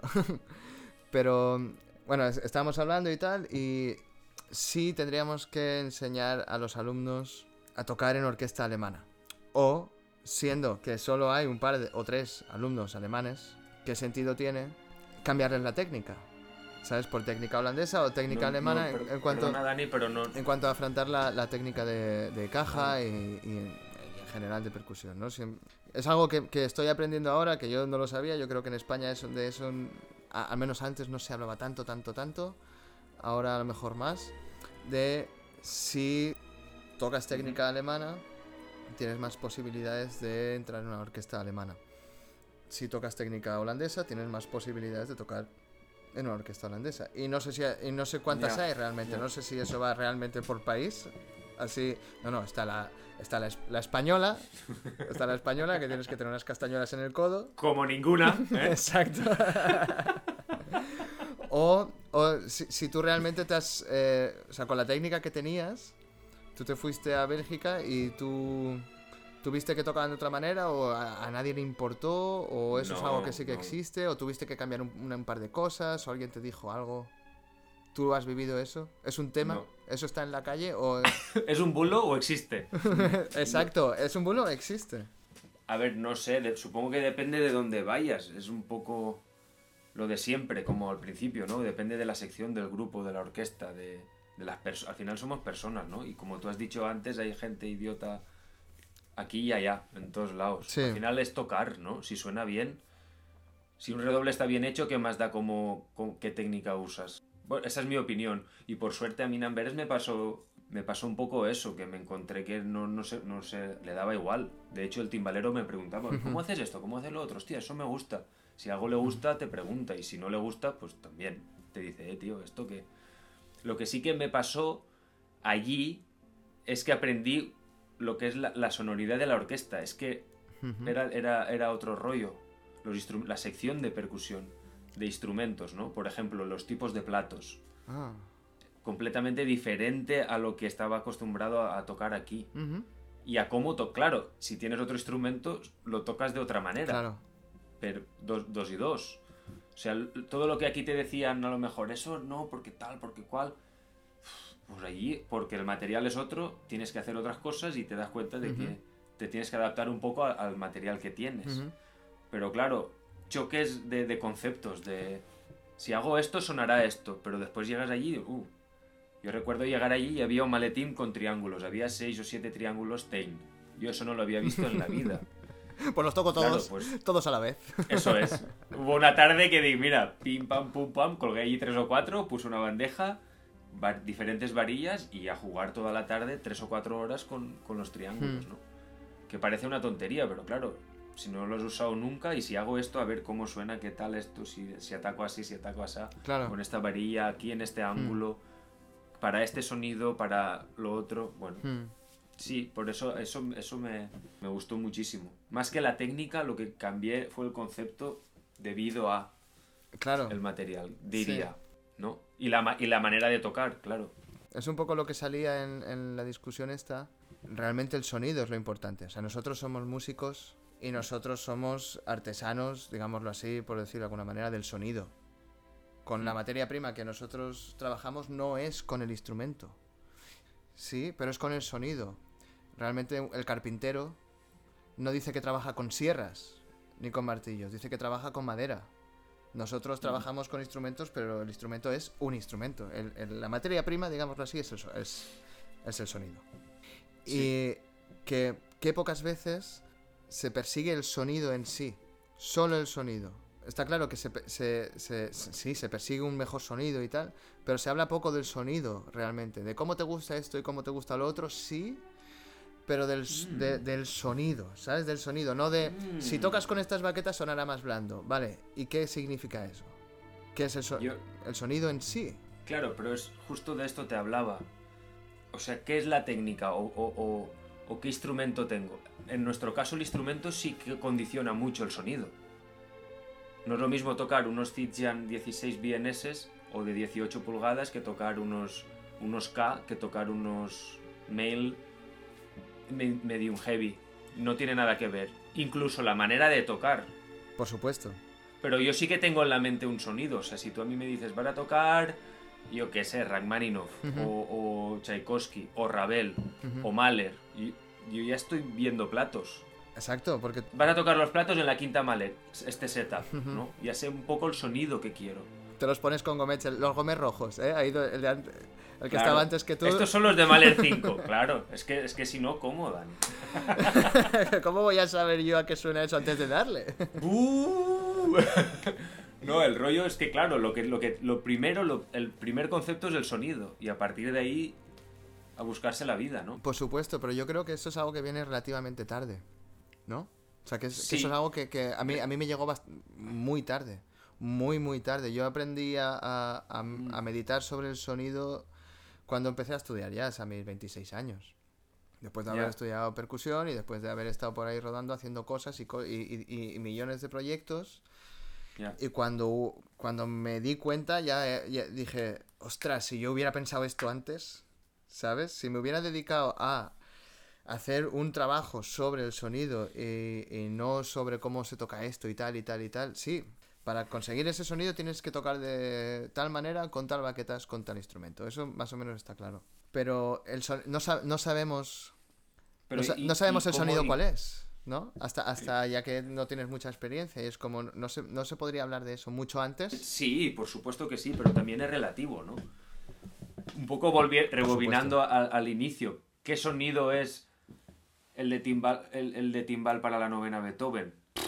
¿Qué No sonido es para, para el estándar de jazz el que quieras, ¿no? Claro. ¿Cuál es el sonido? Sí, Al final es tu sonido, ¿no? El, el que tienes tú aquí.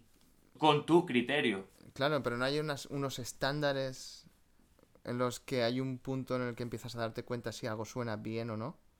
Hombre, claro, hay, hay cosas que funcionan y hay cosas que no. Mm. Esto, esto es.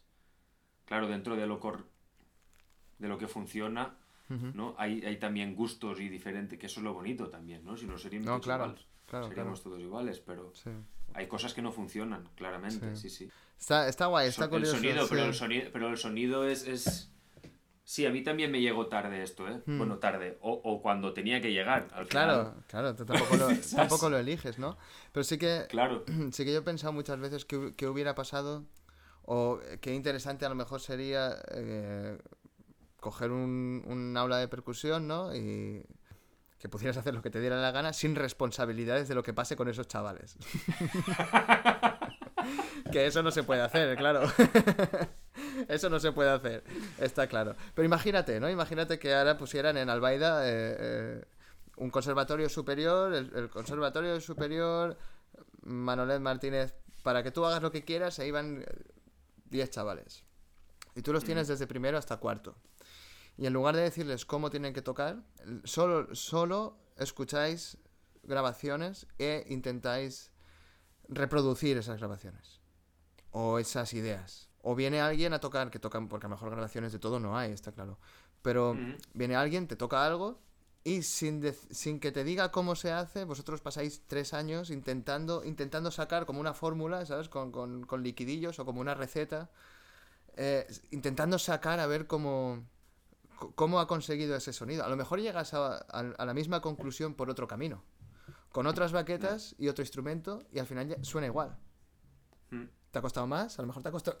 Perdona. A lo mejor te ha costado mucho más que si hubieras hecho la manera fácil y correcta de, bueno, mm, dale así y va a sonar bien. O coge esta maza de bombo y ya verás cómo no tienes tantos problemas que estás tocando con un tenedor. Y tú, ah, bueno, pero es que, es que yo creía, ¿sabes? Por el sonido más o menos, yo creía que era un tenedor y, y al final he conseguido lo mismo.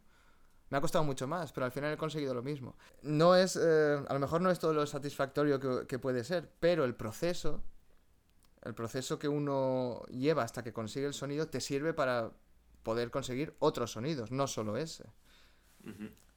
Al final es enten- como entenderlo, ¿no? Es Claro. un poco lo que me... Claro, claro, exacto. Y, y yo creo que cuando trabajamos, por ejemplo, repertorio, se nos da demasiada información o se nos da mucha más información que la que, la que hay. Porque solo hay una grabación. Imagínate que tú consigues una grabación que te gusta, que dices, perfecto. Mi criterio, lo que hablábamos antes, mi criterio, eh, mi profesor está de acuerdo, todo el mundo está de acuerdo. En el país, en el periódico, ha salido que esta es la grabación perfecta de la novela de Beethoven. Perfecto, guay. Mm, Igual en Francia ya no es así, pero más o menos aquí estamos todos de acuerdo. Vale. En lugar de que venga alguien a explicarme cómo escucharme esa grabación un millón de veces y pasarme horas con los cascos y con los timbales o con una Pero un es que esto, y- esto sería en un mundo ideal casi, ¿no? En un conservatorio es complicado. Claro, pero Sería ideal, ¿eh? Es que, es que, dar- es que enseñar es muy difícil. Creo que es es- es súper importante, pero es dificilísimo enseñar. sí, Muchísimo más que tocar. sí, sí, sí, sí, pero, sí. pero- y también cada alumno tiene, tiene un tempo, ¿no? Por supuesto, pero yo esto no me refiero a Yo los recuerdo que a mí me decían el timbal, velocidad y peso, velocidad y peso. Y yo, ¿este qué dice? Velocidad y peso. Hasta que llega un día que, que recuerdo que le estaba dando clase yo a un chaval de la banda. velocidad y peso. "Tío, Velocidad y peso, pero porque, porque me lo decían, ¿no? Y le dije, mira, si hago esto y esto, y haciendo, haciéndole el ejemplo, chispa, ¿no? Clank, Sí. pues ya está, velocidad Sí. y peso. Hasta que lo entiendes, pues a, a mí me vino ese día, a otro le vino tre- 40 años antes y a otro le vino Sí. 6 meses después, yo qué sé. Mm, El sí. otro día, ahora estoy haciendo un curso de música antigua también. Ah, qué guay. Qué chulo. Sí, muy- O sea, sí que se puede No. todo. Sí que se puede todo. sí, pero claro, no... Bueno, da igual. sí se puede. bueno, por el tío nos ha explicado un- un- un- el, el profesor, que es increíble. ¿Quién No, es? explica un- ¿Me puedes decir el nombre Pero- para que lo escuchen aquí todo el mundo? Sí, hombre, Pedro Esteban. Ah, bueno, vale, claro, el famoso. Sí, es, Sí, es- ¿no? me sí, sí, me encantaría. Lo tengo en la lista, tengo una lista de 25 nombres de gente a la que entrevistar o a- con la que hablar y, y uno de ellos es Pedro Esteban. Percusionista de Jordi Savall de, de sí, sí, años sí, y sí, años. sí, claro. Es de Alcoy. Mm, Gran persona. mm. y, y un músico increíble. Bueno, pues nos explicó el otro día un ritmito ahí con la darbuca y la pandereta tal. Y hay un movimiento de la pandereta que tocas la sonaja y mueves y hace chacha, ¿no? Taca, Sí. taca. Y estás ahí. Y claro, y hay un tempo ahí que si lo haces muy lento no funciona, si lo haces muy rápido no funciona. y, y dice, tranquilos que eso llega un día que haces check check y ya está. Sí. No, y no sabes ni por qué, o sea, yo sé lo que hay que hacer, pero tac tac, hasta que lo sientes, ¿no? De alguna manera. Sí. Y, Sí. y enseñando pasa un poco esto. Yo muchas veces, reflexionando después de- del superior, yo recuerdo las clases con, con allí, con Manel y, y- y tal de repertorio y los cursos que venían a hacernos gente de Trigueros o, o- o Nacho, ¿no? Mucha gente que vino por allí. Sí, que son gente muy buena, ¿no? Que siempre Claro, habido- todos. Y te, y te hablan. Lo que pasa, no sé si es la... Porque por conforme estábamos hablando, no sé si es la manera de la que nos enseñaban, sino cómo lo entendíamos. No sé Yo si creo- estaba yo sí. realmente preparado para esa información, Posiblemente. Posiblemente. ¿sabes? Porque después eh, he seguido estudiando en otros sitios y te lo dicen y ya lo entiendes y lo haces enseguida. Pero dices, coño, si a mí esto ya me lo habían dicho. Sí. Si yo esto ya lo sabía. Si yo ya sabía que para entender a Brahms tenía que escuchar los cuartetos de cuerda. Claro, claro, claro. claro. Pero ¿por qué lo hago sí. ahora? No lo Sí. sé. ¿Por qué no lo hice cuando tenía 19 años en Valencia? No lo sé. Sí, pues porque, porque Eh, es difícil escuchar esa música también. O sea, yo también pienso que ahora disfruto la música clásica mucho más que antes Mm. porque simplemente sé más, completamente normal, porque he vivido más años, entonces sabes más. Y... O al menos sé más, sé, sé más que yo, que, que el Dani de, que tenía 18 años. Y ese Dani no estaba preparado para entender algunas cosas Claro. como algunos, eh, algunos sentimientos, algunas expresiones, algunas situaciones de, de la vida, muchas cosas, sí, ideas, filosofías, relaciones personales, todo eso no estás preparado. Cuando tú tienes un bagaje mucho más grande, entonces puedes empezar a lo mejor a pillar, o a- ya, ya no entender, sino a disfrutar. O a creer menos. que entiendes, ¿no? Claro, claro, ya, ya no me refiero ni a, ni a entender, ¿eh? pero a Claro. di- a- al menos a disfrutar.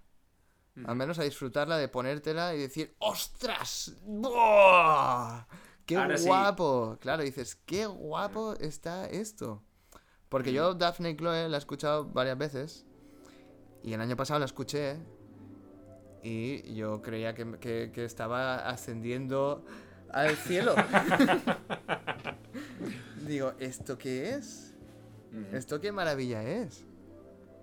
Y ahora estoy, pues, por lo que fuera, eh, por, el, por los procesos que estuviera pasando y, y- y las situaciones que estuviera pasando en la vida, ese momento me pilló que, que me, me tocó la patata. Ya no es que entendiera, porque para entender a Ravel, pf, yo qué sé, tendría que dejármelo todo ahora y dedicarme a ver si entiendo mínimamente a Ravel. Pero, pero al menos, disfrutarlo al menos, disfrutarlo tanto que, que, que se te ponga la piel de gallina. Y digas, ostras, qué guay. Y yo creo que el Dani que tenía 18 años, ah, 18 años y el que tenía 18 años, esto lo corto después y ya está, em, se, re- re- no, no estaba preparado a lo mejor, por decirlo así, o no era lo suficientemente maduro para escuchar una música muy madura. Sería maduro para otras cosas, pero para, para eso no, para escuchar otras sí, para otras cosas sí. Que, que a lo mejor hace falta otro tipo de calibraje en tu mente. ¿Entiendes? Pero, pero para eso exactamente, para eso, para que, para que Ravel le flipara, no. ¿Tienes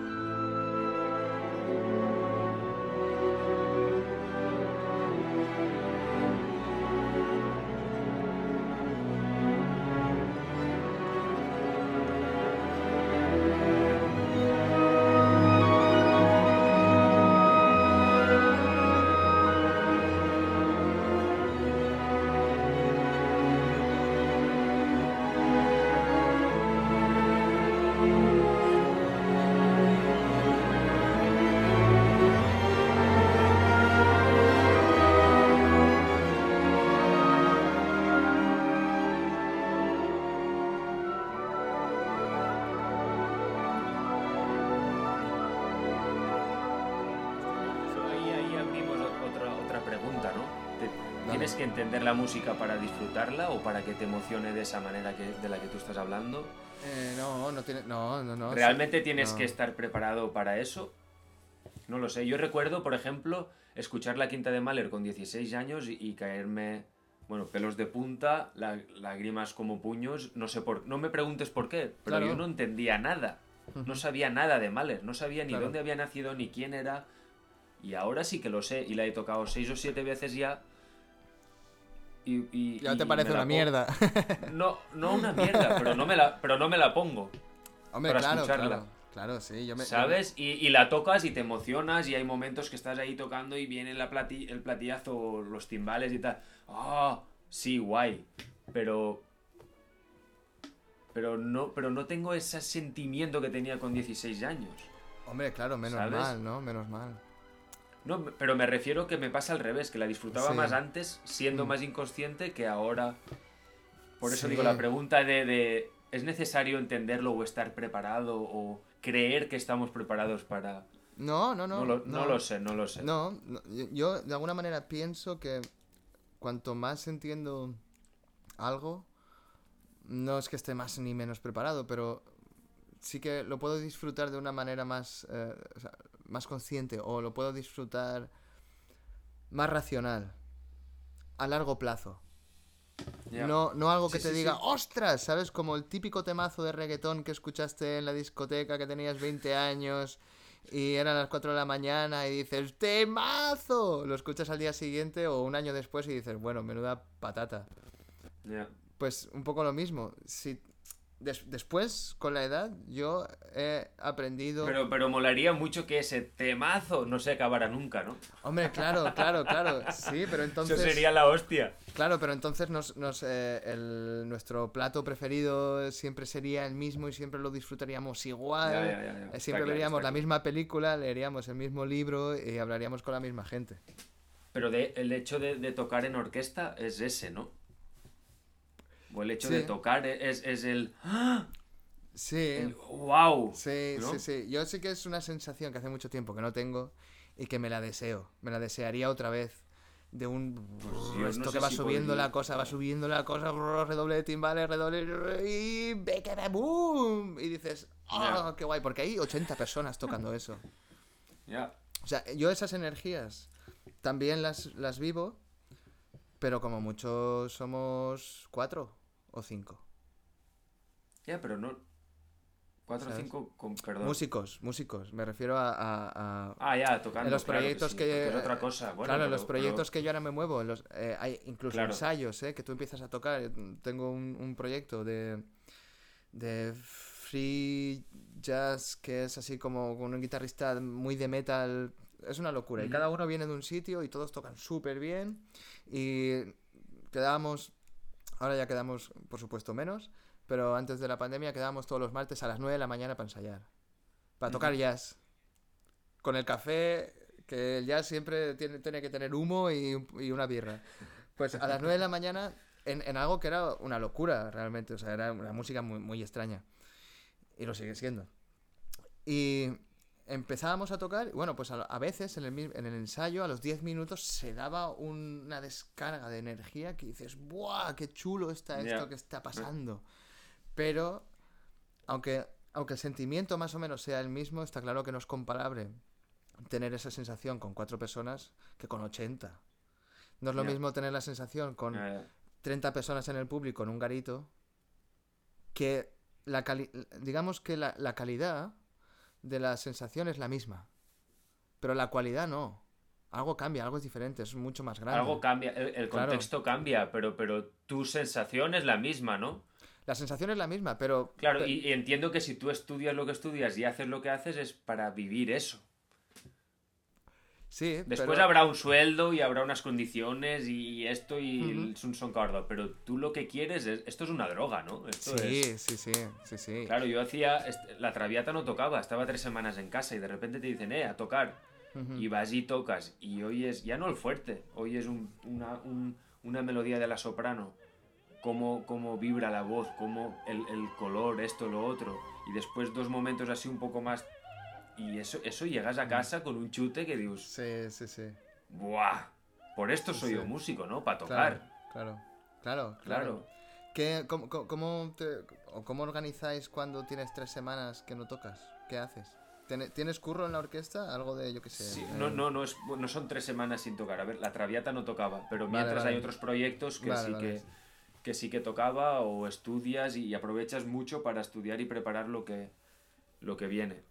¿Sabes? Porque a lo mejor ahora tenía dos semanas libres y, y después de, de enero a junio no paras. Ujú, ¿sabes? Claro. Y estudiarte seis o siete óperas y tres sinfónicos o cuatro en, en- Bueno, pues eso, aprovechas para adelantar trabajo y, y siempre la lista de cosas de hacer que no... Claro, exacto. Que, Tengo que barrer, tengo que no sé qué, tengo que... ¿sabes? Exacto. Que eso es una caja, eso se va metiendo todo en una caja y la caja se cierra y se deja en el armario. Y en la mudanza, es. en, en las mudanzas esas cajas se pierden. O sea, Eso la- es. Hay listas de cosas por hacer que, que ya o sea, se quedan sin hacer. O sea, están hechas en cuanto a que no las vas a hacer nunca. Eso es. O sea, están Yo tachadas la de- pensé y ya Sí. está. Está tachada de la lista, la tachas de la lista diciendo, esto no lo voy a hacer, es que no lo voy a conseguir, nunca.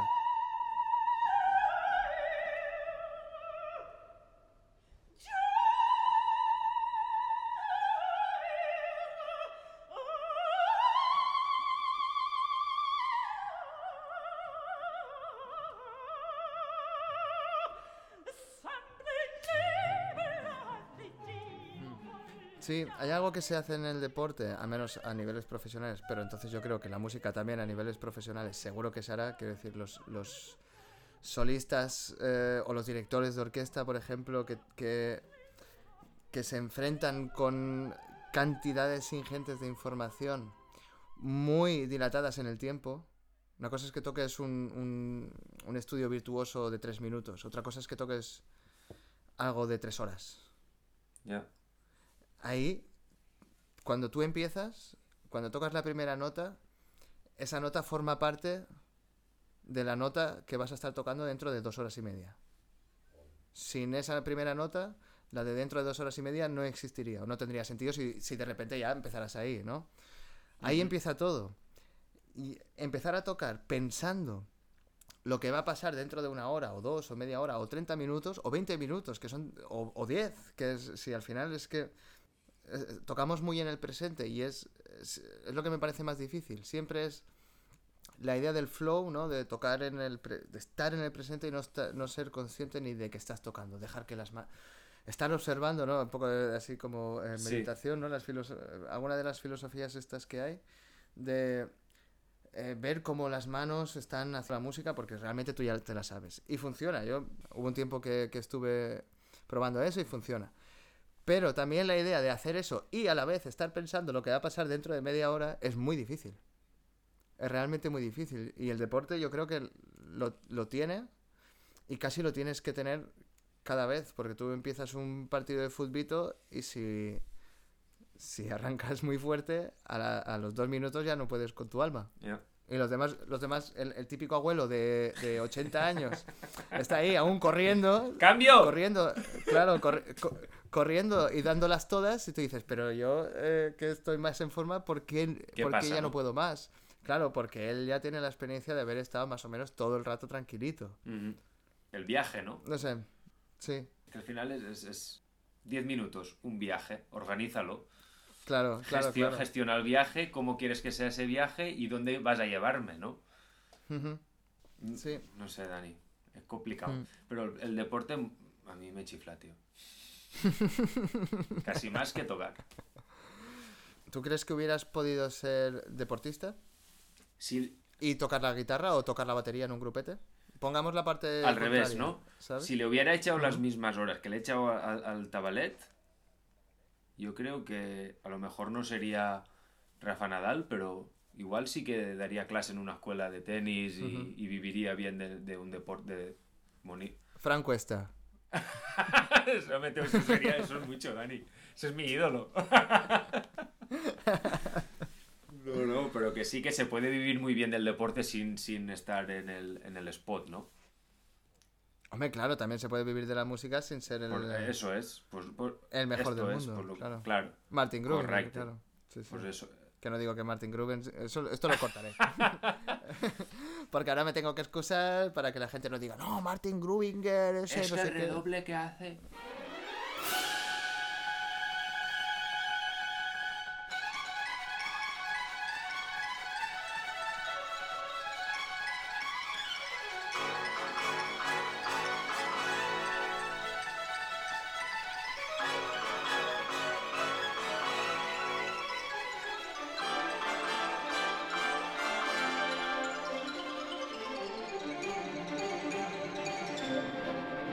El, el hecho de, de- del criticoneo que hay, de que sí que siempre hay algo que no te gusta. Mm.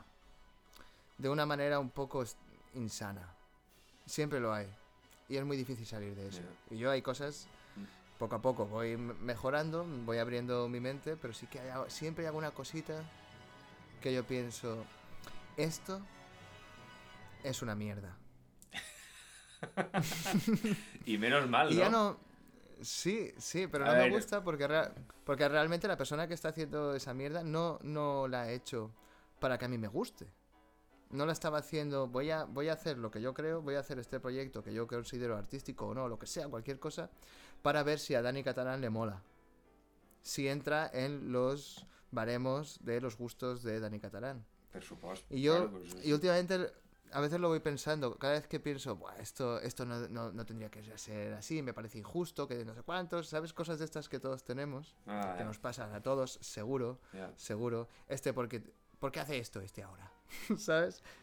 Es, es- algunas frases que te salen, que te salen cuando tú ves algo que antes de que te puedas, eh, antes de que puedas eh, frenar eh, tu mente, ¿no? ¡Ah! Como- como- exacto, como los caballos, ¿no? Como un caballo desbocado y antes, eh, creo que hay un verbo, ¿no? Para, para parar caballos, pero no sé cómo se llama. Amarrar, ¿no? Los Amarrar, machos. o sea, an- antes de que puedas amarrar el caballo, eh, ya, ya ha hecho Ya está. 15 metros. Claro, igual lo paras, pero lo paras, y, pero ese caballo ya ha avanzado 15 metros. Y ya, ya no estabas donde estabas antes tranquilo y relajado y bien y el mundo era maravilloso. Ya. Y creo que, que- siempre está, siempre está. Y también eh, en la música clásica, en el mundo de las pruebas, que es un mundo competitivo, ¿no? Comparando con el deporte, que es compe- competitividad pura, que no... O sea, en pocos sitios veo tanta competitividad como ahí. Pero es normal, sale una plaza, tú rellenas los papeles, lo típico, traduces tu currículum, te pasas ahí dos semanas buscando, ostras, el certificado de no sé qué, lo envías todo y cuando lo envías te llega un email, enhorabuena, usted ha sido invitado a las pruebas, usted y 150 personas más. Tan... y dices, ¿en qué me he metido? lo, me ha vuelto a pasar, me ha vuelto a pasar. Ya estoy aquí liado. Otra vez. ¿Cómo, cómo, o sea, no, no quiero hacer las típicas preguntas de cómo, afront- cómo afrontas tú unas pruebas y tal, pero más o menos cómo manejas tú todo ese estrés em, de decir, a la, a la tira. Es va"? que, es que al final. No, no sé, Dani. Al final se aprende también. A todo se aprende un Hmm. poco. O, o crees, lo que hablamos, crees que maduras y aprendes. No lo sé. Sí, No sé cómo es, pero las primeras pruebas, recuerdo la primera que sí. Vas, tocas y dices, a mí qué coño me va a pasar esto, ¿no? Y voy a intentar tocar bien y ya está. claro. Y se termina y dicen, la plaza es para no sé quién y no sé qué. Cago en la hostia. Sí, sí. Y la Es el otra, primo "Cago en la de-". hostia. Claro, y llega el... Pero es que al final... Al final llegó un día a los 20 y que pensé, y mira, preparar una prueba... Es que es diferente preparar una prueba para ganar un- una plaza y tener un trabajo y un sueldo. Ujú, Cuando preparas una prueba así, creo que realmente te enfadas. Cuando, cuando no te dan el trabajo. Claro. Al final me planteaba las pruebas como, como crecimiento personal, ¿no? Como mejorar Sí. técnicamente, mejorar los pasajes, investigar más el, el cómo. ¿Por qué voy a tocar el Teniente Quille así? ¿Por qué toco este pasaje así? ¿Por qué Seresade lo fraseo así? ¿No? Y al final entiendes que tú vas a una prueba donde sea a tocar, a dar lo mejor que tú tienes. A ofrecer, a ofrecer, es una entrevista de trabajo. Hola, buenas, soy tal. Este es mi sonido, yo toco así y para mí este pasa, el port jambes es así. Si no te cogen, no es que lo toques mal o que seas mejor o peor. ¿Sabes? Simplemente les gusta otra persona. Ya está, sin más. Otro sitio será. Entonces cuando tú lo que dices es, hostia, no he fallado ni una nota, he tocado super piano, esto no sé qué y todo ha salido perfecto tal y, y no me cogen. Bueno, Mm, ¿y? Claro, claro. ¿Sabes? Sí, ¿eh? Eso es un poco de, de- de niño, ¿no? Sí. Es la actitud esa de la rabieta de niño de, ah, pues yo lo he hecho bien, ¿por qué no tal? Pues, pues no, por lo que sea. Y aparte, en, en la percusión hay otro hándicap, porque un oboe tiene su sonido. En la percusión también, ¿no? Pero es el mismo silo para todos, o los mismos platos para todos. O... Aparte también hay un factor, yo creo, de, de- de- puesta en escena, de energía, de, cómo estás tú contigo mismo, ¿no? Si estás bien, si tienes confianza, si no la tienes, si te encuentras bien. Se ve, es que se ve todo.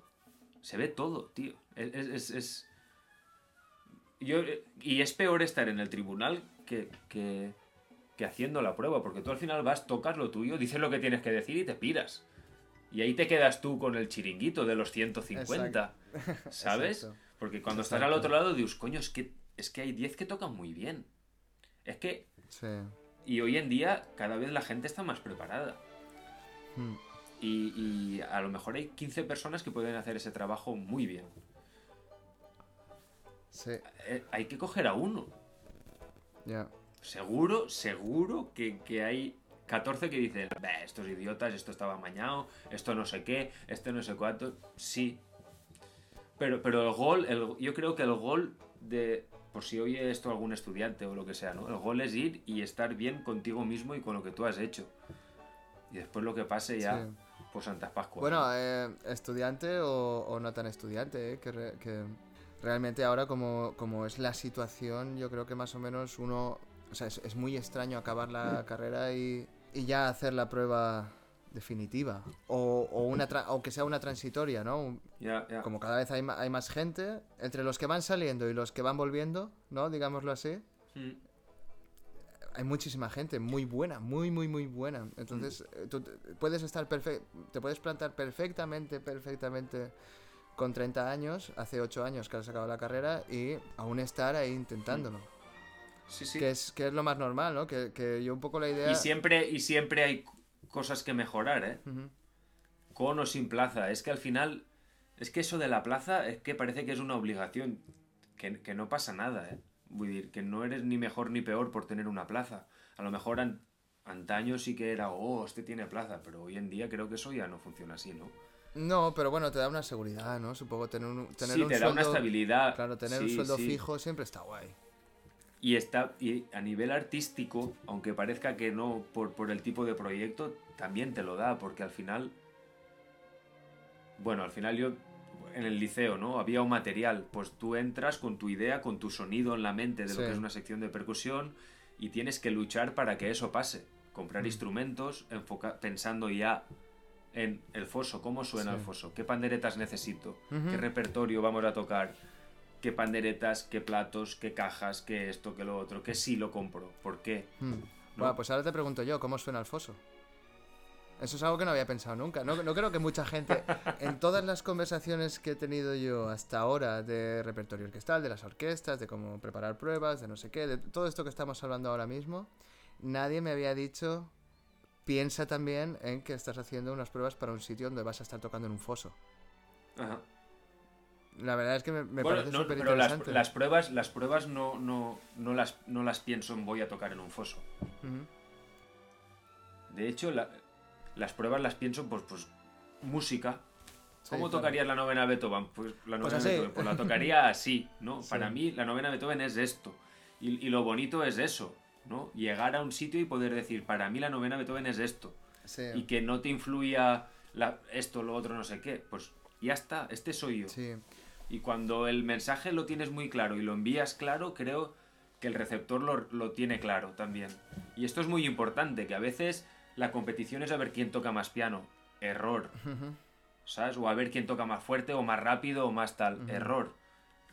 Es, es muy importante, porque ahí te decía como crecimiento personal el preparar una prueba, forjarte un criterio, una personalidad musical y ir con eso a muerte. Eso es súper importante, creo Sí. para una prueba. Porque siempre está la mítica pregunta de ¿con qué baquetas tocarías esto en una prueba y después en la orquesta? Ya. Ya, ya. ya, ya. No sé, a mí, a mí, yo no- o, o soy muy... Yo no, no pienso tanto. No sé, Serezade es así, para mí es así, pues toco así. Y, y hago en una prueba con la tensión y todo lo que hay ahí ya metido, si los consigues tocar como tú quieres, Claro, ya es mucho. Claro, claro, claro. Sí, sí, ya ¿No? has conseguido mucho. Sí, yo, Claro. yo creo que es, es realmente... Y después el foso, perdona Dani, No, no. ya está. El foso, el- lo del foso me lo encontré después. Una vez ya empecé a trabajar aquí, pues te adaptas a la sala. Mm, Lo que hablábamos de los instrumentos, pues no puedo tocar con la misma pandereta aquí en el foso que, que en el auditorio de la OBC. Es que no tiene nada que Ujú. ver. O, o- o en el auditorio de Rotterdam. Depende de la acústica, pues necesitan un tipo de instrumento u otro. Y, y sin más. claro. Te tienes que adaptar un poco a esto. Mm, está. sí. En este caso el foso es seco. Vale.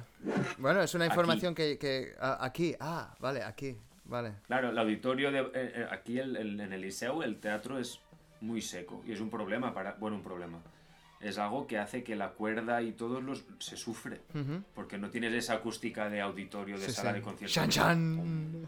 Sí, Claro. entonces lo tienes que hacer tú Claro. y la, y la manera de tocar también es diferente Mm, del sinfónico a la ópera es diferente al final estamos tocando es lo mismo pero Bueno, estás haciendo de- del el- hip hop al trap. También es diferente, ¿no? Correcto. Al final es tocar, sí, pero te tienes que adaptar, bueno, como percu también como entiendas la percusión, yo qué sé. Sí.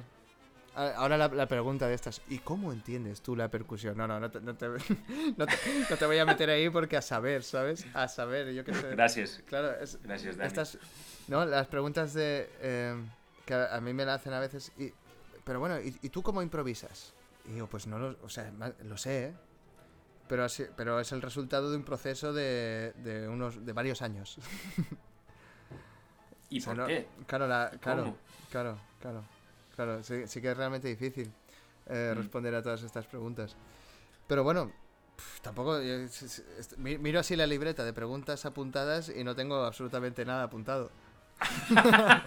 o sea, tengo. Si yo lo pensaba, Dani, ¿de qué coño vamos a hablar? No sé de qué vamos a hablar, ¿qué querrá Ahora, preguntar? Llevamos dos horas y media, ¿eh? Llevamos dos horas y media.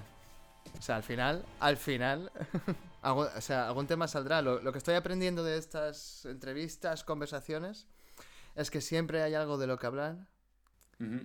y lo, de lo que me estoy dando cuenta es que si, si tan fácil, de alguna manera, es hablar sobre esto, es porque no se habla lo suficiente. Aunque también me digo que conversaciones de estas yo he tenido eh, mil, mil millones. Pero no son tan, o desde mi punto de vista, no son tan focalizadas de alguna manera en a ver cómo piensa este, a ver cómo piensa el otro. La música, más o menos, o cómo entiende el curro, cómo entiende la percusión, cómo entiende los estudios, cómo entiende eh, el compaginar la vida con todas estas cosas, ¿no? Lo que, lo que hablábamos hace dos horas de que todos hemos tenido masterclasses de mucha gente, pero nunca o pocas veces tienes la oportunidad de echarte la birra con él y- y Ya. ya no hacerle preguntas de estas de, bueno, y tú tal, y tú tal, sino de verdad de, no quiero saber nada en concreto. Simplemente quiero que me, que, que me expliques. Estar, ¿no?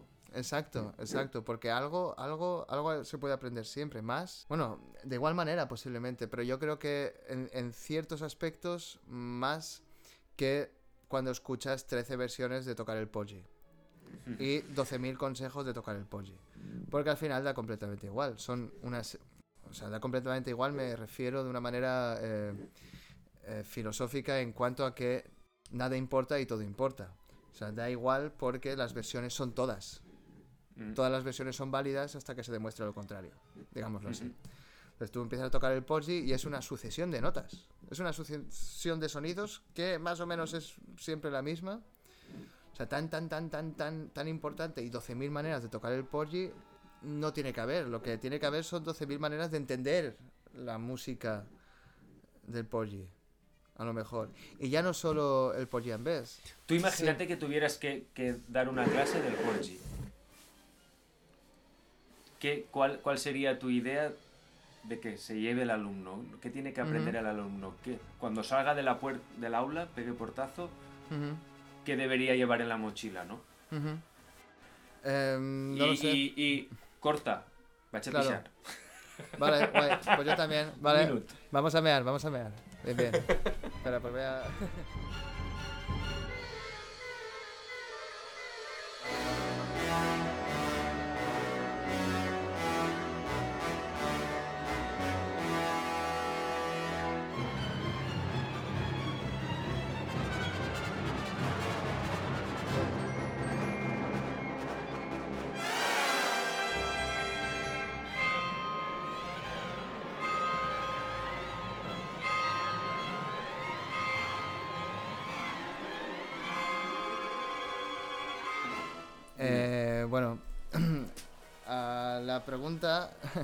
Yo es que con lo del repertorio orquestal.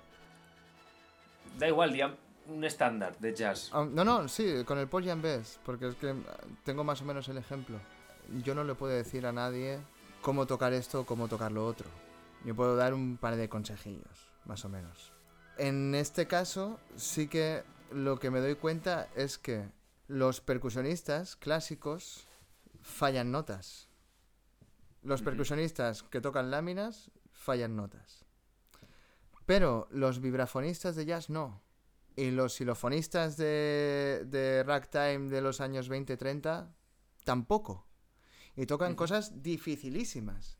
Y no fallan ni una nota. Y no, ya, pero es que los matices, los matices, mm, o sea, la cantidad de microfraseo que hay en cualquier grabación de Teddy Brown es brutal, brutal.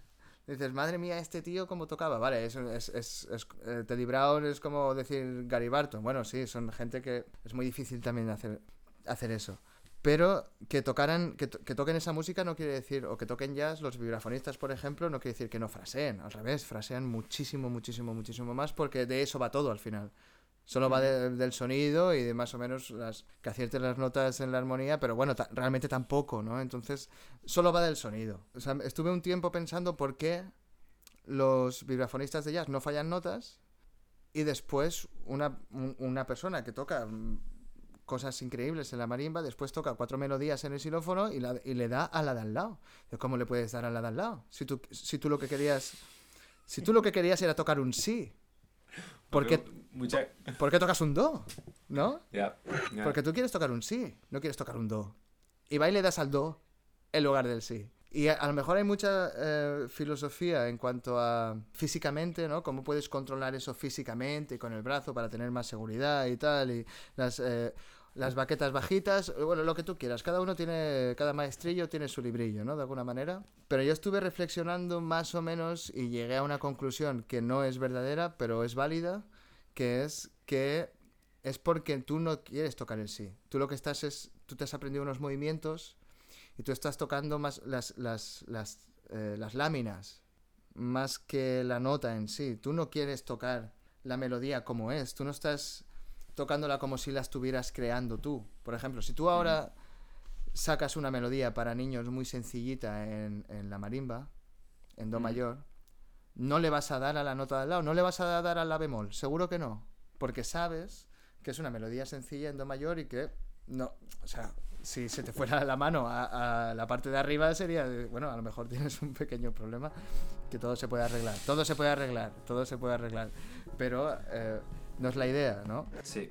Y en el, en el Poggi lo que, eh, en- eh, para Deadmond lo que hice fue, hice unas bases de rollo Techno Trash Destroyer con eh, la- el Poggi, que esto lo pondré, supongo que lo pondré por aquí abajo de, de música, para que la gente, o, o sea, para que la gente, para que los alumnos estudien el, el Poggi.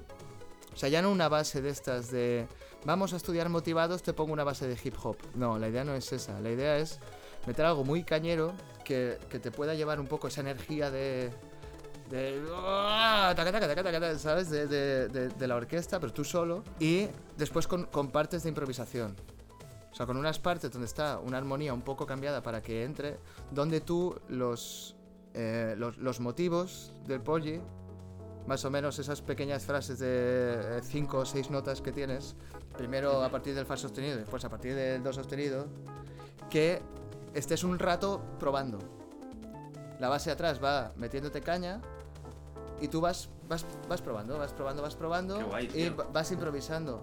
Hasta que hay un momento en el que tú realmente estás tocando eso. O sea, porque tú lo quieres tocar, porque ya lo has improvisado. Tú has improvisado motivos que se parecen.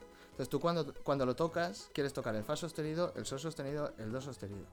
No otros. Porque no estás tocando una partitura, sino que estás haciendo música con esos motivos melódicos que coinciden exactamente en el momento con lo que ha escrito eh, Gershwin. Gershwin. No, y, y, no- y esto pasado a los parches, ¿por qué la gente toca ribbons o toca setups de la leche y después cuando tienen que hacer un redoble piano? Yo el primero, ¿eh? Es como... Ujú. Ujú. Pues no lo sé. Yo ya estuve pensando bastante tiempo en lo del Porgy como, Esto te lo dejo a ti, ¿no? como para que ahora me encargues. No, Pero- coño, para que reflexiones un poco sobre esto. Estaría guay también, ¿no? Porque el repertorio es, es lo que pasa siempre en el repertorio, ¿no? Que son. Es como el momento de hacer esto muy específico y. ¿No? Y en el fondo no es. No es si lo pones en contexto, no es para tanto. No, porque tú tendrías que. O sea, tú en tu casa eres capaz de tocar un redoble piano. ¿Y por qué llega el momento y no sé qué? Y después pupa, pupa, que flipas. Pero Hmm. después te tiene que tocar un estudio de caja de un minuto y, y- y no puede mantener el tempo. O, o, Hmm. o los mordentes no funcionan, o yo qué sé. ¿Sabes? Cosas que parecen mucho más simples, de repente Hmm. se convierten como, wow. Sí, Sería un poco el símil a las láminas de pegarle al si o al do, ¿no? sí, eh, sí. eh. No sé por qué pasa esto. Pues no lo sé. El tiene algo el repertorio, a lo mejor es la manera de, de enseñarlo. Que es como, está todo como muy, oh, la orquesta, las pruebas de orquesta, el repertorio de orquesta, ah, ah, ah". Pues sí, es, es- es- al final es tocar, Hmm. ¿No? Tocar Sí. en, en un ensemble y, y tocar. Es, es- Sí, todos los músicos lo hacemos, cada uno en su, en su tal, pero hay cosas muy, hacemos cosas mucho más difíciles Hmm. que Sí. tocar en una orquesta. Pero parece que por la enseñanza o por lo que sea es como tocar en una orquesta, la competición de las pruebas, ¿no? Están las pruebas y tocar en una orquesta. exacto, que son dos cosas diferentes, ¿no? Pero que realmente es, eh, las pruebas son el principio de la otra. Correcto. Hmm. No, eh, no sé, es, es, es raro, es, es ahí, Sí. hay algo ahí que no sé qué es y no sé de, de Hmm. dónde empieza. A lo mejor ya es en, en el mismo, en la misma aula de percusión del conservatorio donde empieza ahí el pique, ¿no? El "Ah, este toca más piano, este toca más rápido, el otro no sé qué, el otro no sé cuántos y, y ta ta ta ta ta ta ta. Sí, Por eso lo pasas a conseguir un trabajo que parece que eso te va a dar la plaza de tu vida. ¿Plaza de qué vida? de esa vida de mierda que tienes. Claro, ¿qué, qué plaza? Ni qué vida, ni, ni, No, qué, ni qué sí. historias, ¿no? Sí, A mí, me, a mí me dices, eso es para toda la vida ya, ¿no? Y me agobia. Claro. Pensarlo es como... sí. Yo qué sé. Sí. No, no sé. Yo creo que hay que desmitificar un poquito. Un poquito, no mucho, ¿eh? Porque o sea, hay que darle valor a, al curro de orquesta y a lo que representan las A orquestas. a y- pero a todo. Claro, pero hay que desmitificar un poco de que... Yo lo que creo que sí que me faltó un poquito, ya no es la, la, la información, ¿eh? porque yo creo que la información sí que me la han dado. Lo que me faltó un poquito es, es el, el que me hicieran hincapié en decir, cuidado, que tampoco es... O sea, tampoco es el curro de los sueños de todo el mundo. Claro. Aunque tú creas que sí, cuidado. Cuidado porque sí, a lo, a lo mejor coincide de que tú querías exactamente eso. Pero yo creo que mucha gente va un poco a ciegas. Va un poco al, a, a- lo, lo- lo que decíamos antes, ¿no? Tocar en orquesta es que mola mucho. Quiero decir, eh, tocar cosas... o igual es, es una de las salidas más inmediatas que se ve desde pronto, ¿no? Puede ser, Porque a pero... lo es- mejor si te dicen con 18 años, vas a montarte, pues en tu caso, ¿no? Un, un- vas a ser vibrafonista y vas a tener tu grupo y vas a triunfar a lo loco. Mm. Igual lo ves un poco como más... Y te dicen, no, si entras en una orquesta tienes tu sueldo, es, eso es fijo, es tal... Y es como que ves una salida más... ¿No? Pero no Sí. es fácil conseguirlo. Claro. A lo mejor lo que tú dices, vas por la corriente que te lleva, llegas y no es lo que te llena. Hmm. Por eso te digo que enseñar es muy difícil, coño. Sí, ¿eh? ¿No? Sí, sí, sí. Crear Sí. una, una personalidad en, en- en la gente y un criterio es difícil. Para poder que ellos, para que el alumno pueda decidir, ¿no? Ya, de, justo de esto hablábamos con Carlota, de, de, de qué difícil es, ¿no? Eh, llevarle a la gente la idea de que, de verdad, que tienen que tener un criterio. Pero entonces también hablábamos de que, claro, pero es que a lo mejor tienen un criterio que aún no es el mejor. O sea, tú le confías el poder a una persona, eh, ¿cómo decirlo? O por ponerlo de otra manera, le- tú le confías el, el poder de ser presidente del gobierno a una persona de 16 años. Y le dices, confía en ti. Eh, Tú confía en ti que lo harás bien. Y después, a lo mejor, a lo mejor hubiera sido mejor que lo hubiera hecho otra persona. Un poco más, un poquito más preparada, un poco más adulta, con un, con un par de experiencias más. Sí, pero igual, pero, pero el presidente del gobierno tiene 40 y también la lía. Voy a decir, Eh, también es, Y tampoco es de. Un criterio no es decirle tú confía en ti, es darle herramientas y él que decida y que se equivoque y que. ¿No? Sí. O sea, yo respeto mucho a todos los profesores que he tenido y conforme pasa el tiempo los respeto más, Hmm. eh, eh, retroactivamente, digámoslo así, por ver que es muy difícil y que son, eran personas, no eran lo que yo creía o lo que yo esperaba. Eh, gente omnisciente que lo supiera todo de todos los aspectos Claro. de la música. Siempre dice, ah, pero mira, no, no, sabe, no sabe hacer esto. Hombre, pues claro que no sabe hacer esto. Pues claro, hombre. Claro que-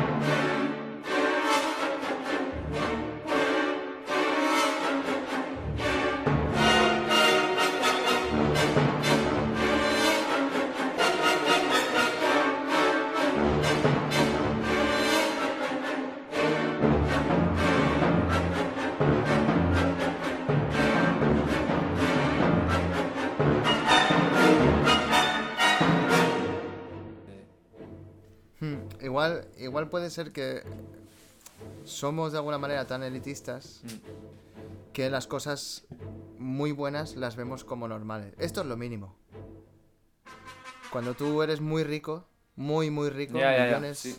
y millones y millones, eh, tener un cocinero es normal. Tener un cocinero en tu casa es algo normal. Eso ya es lo mínimo. El día que el cocinero, por lo que sea, se pone malo y no tienes comida, tu vida es una mierda. Eh, tu vida no es una mierda, tu ¿Qué vida es hago? maravillosa. Lo que pasa es que, a base, yo- pero a base de la costumbre, has convertido a lo que es maravilloso en algo normal. Mm. Y yo creo que en, en- en la música clásica se hace esto por defecto. Mm. Antes de poder conseguirlo, ya lo brutal es lo mínimo. El estándar está muy alto, ¿no? Sí. Exacto, toc- tocar perfecto ya es lo mínimo. Sí. O sea, no, no fallar notas, no, a ver, lo típico, ¿no? Y, y- y más o menos dicho así parece El normal. otro día me pregunta pues un- claro. un, padre de un niño en el parque, ¿pero tú tocas en el liceo? Y digo, sí, fa. ¿Puedo preguntarte algo? Y dime, ¿tú fallas notas? Hostia, tío, pues si toco 3 millones de notas al año, Claro, sí, fallo notas. Pues sí, alguna, claro, que otra. Claro, pero es que la. Jet- Sí, sí, sí. No, y recuerdo un ejercicio muy chulo después de un concierto en Amberes. Tocamos en Gante y volvíamos en coche, dos trombones, dos trombonistas y, y- y yo en el coche. Y un trombonista estaba de trial y estaba hablando con el otro trombonista del concierto, esto, lo otro, y todo era malo. Es que la versión, es que el director, es que esto, es que los violines de aquí no sé qué. Y le dice el otro, bueno, dime cinco cosas buenas del concierto. Sí, ¿no? No podía. Claro. Le dijo dos y ya no había más. Hostia, y, y es con... psh, ¿no? Sí. Había muchas cosas buenas en el concierto. Siempre. Siempre hay cosas buenas. Ostras, pero- estamos haciendo eh, música, ¿sabes? Quiero decir, la, la música es buena por, por sí. O sea, cuando, cuando, cuando alguien, cualquier persona. pero entiendo que esto a ti también te pasará, ¿no? O, o no. to- todos los días. Claro. Todos los días un poquito, cada vez en, en- en cantidades más pequeñas. Pero por ejemplo, ahora me pasa con, con esto que estamos haciendo aquí, ¿no? Yo tengo unas expectativas que ya he decidido que son cero de, de hablar con gente, hace- hacer un podcast, ¿no? Eh, de percusión. ¿Esto de dónde viene, Y Dani? Esto, esto... Espera. Vaig a per una canya. Corta. Vale. I seguim ahí.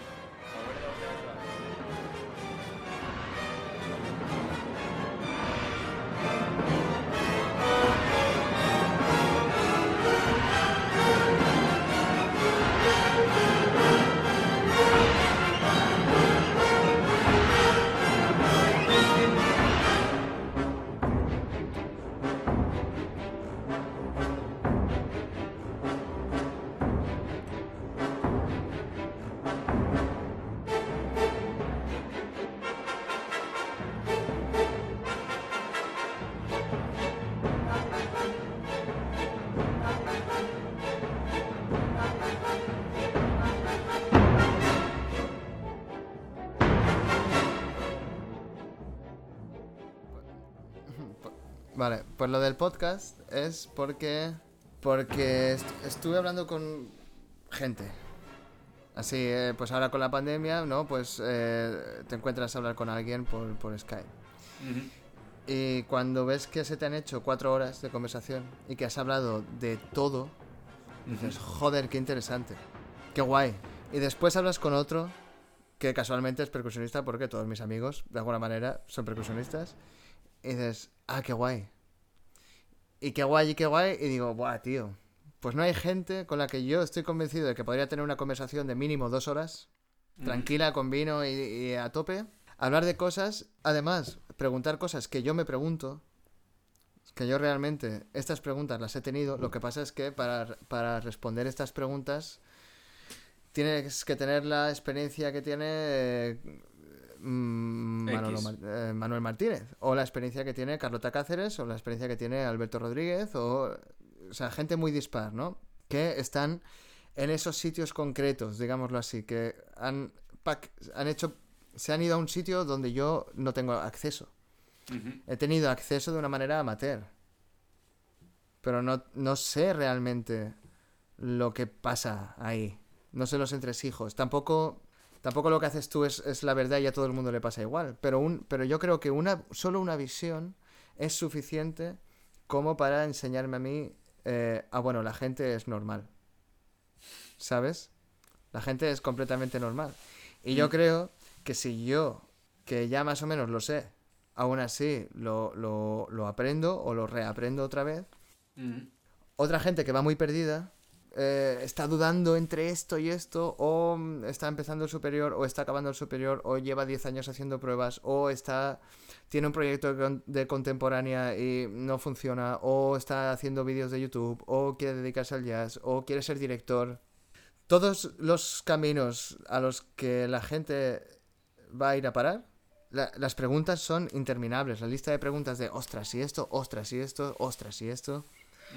Eh, lo que pienso es qué pasaría si hablara con alguien que me pudiera dar al menos una respuesta. Que no sea la verdadera, pero es una. Una de 100. Es mejor que cero de 100, ¿no? La hostia.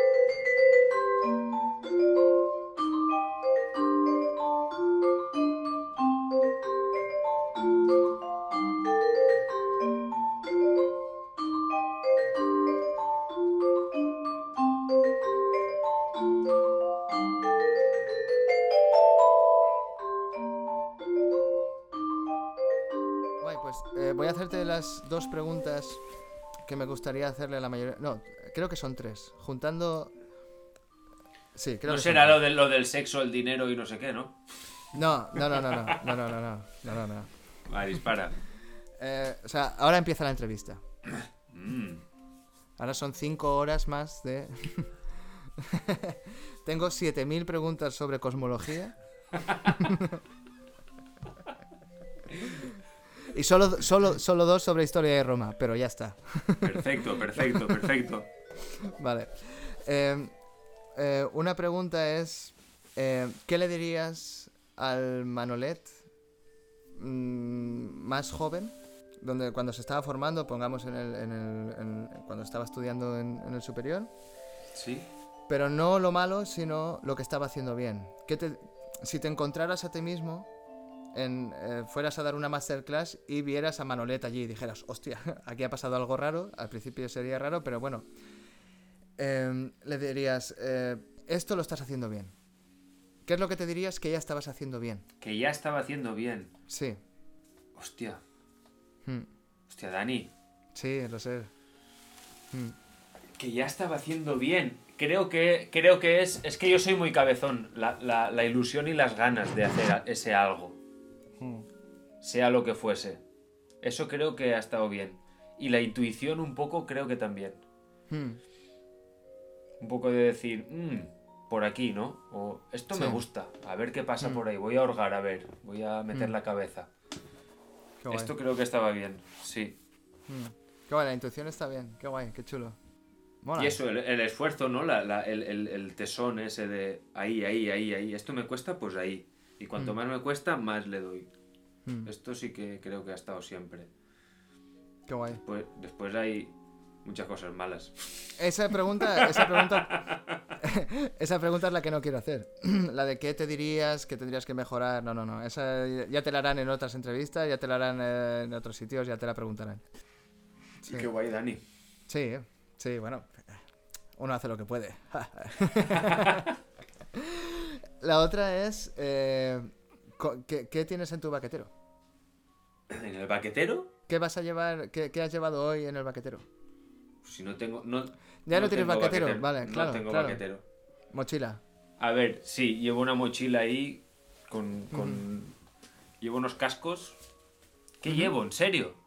Sí, porque claro, eh, eh, es muy diferente. Quiero decir, eh, preguntarle a Carlota qué lleva en su baquetero significa, eh, no es un baquetero, es un camión y lleva Claro. mm, todo lo que uno se pueda encontrar en el catálogo de Ikea. Carlota. Claro. Pues Claro. no sé, Entonces, es que el eh, ¿qué- baquetero, el baquetero tú? ese, el típico Exacto. baquetero ese de, de- del concert, ¿no? De Maletec de Mm. 80.000 pares de baquetas desapareció Mm. hace tiempo. Están en el teatro. Entonces llevo lo justo, llevo un par de baquetas de caja, un par de silo y dos o tres de timbal. Qué guay, Eh, como los, como los packs, eh, estos para niños. Sí, ¿no? es- es- sí, totalmente, totalmente. Pero es una mochila, no es ni baquetero, es una mochila de estas de Claro, tipo sí. bolso. Y Mm. llevo par- cuatro partituras, lo mítico, afinador, diapasón y un par de sordinas, una bayeta. Qué Sardinas aburrido, de ¿no? timbal. Sí, Sardinas de... mm. de timbal. La, la llave de caja creo que también va por ahí, bolis, historias, no sé. Y siempre hay un libro y, y- y Mm. unos cascos de estos de Mm. pequeñitos. Sí, Mm, porque en la orquesta manera. hay tres o cuatro bolsas de... Las Claro. baquetas de timbal van en bolsa. Claro. Por, por aquí esto, por allá lo otro, no sé qué. A, a granel. Sí. Total, siempre acabas, siempre acabas usando los tres pares de, de siempre, ¿no? Pero bueno, pero ahí van 20, por sí, ¿no? Qué guay. Y la, la última sería, ¿a quién te gustaría escuchar aquí? ¿A quién me gustaría escuchar? Mm. Ostras, a Rubén Martínez Dorio. Eh, Rubén Martínez Dorio es un chico de, de Logroño que vive en Mm. Bruselas ahora. Es, Sí. es- es un fenómeno, una gran persona. Eh, bueno, estudió aquí en el SMUC, se fue a Ictus a, a hacer un, un posgraduado ahí en contemporánea y tal. Toca en Ictus, tiene sus proyectos, tiene algún proyecto con danza también. Bueno, Rubén Martínez Dorio, sí. Guay, guay, me la apunto. Arti- artista, Sí, es Percu. Sí, Mm, Qué guay. percusionista. Eso es. Pues hacemos una despedida formal, que esto sí que aún no sé muy bien cómo se hace, así que eh, lo hago lo más natural posible. Lo más natural, exacto. Eh, Manolet Martínez. Manolo, Manuel, Manolet, Manolet, Manolet. Manolet, ¿no? Manolet Martínez. Esa es. Pues nada, tío, muchas gracias por venir, o por, ti, por estar aquí, por compartir estas 200.000 horas de conversación conmigo. Seguimos hablando, seguimos hablando un ratillo, En privado, sí. exacto, y nos vemos en el próximo podcast.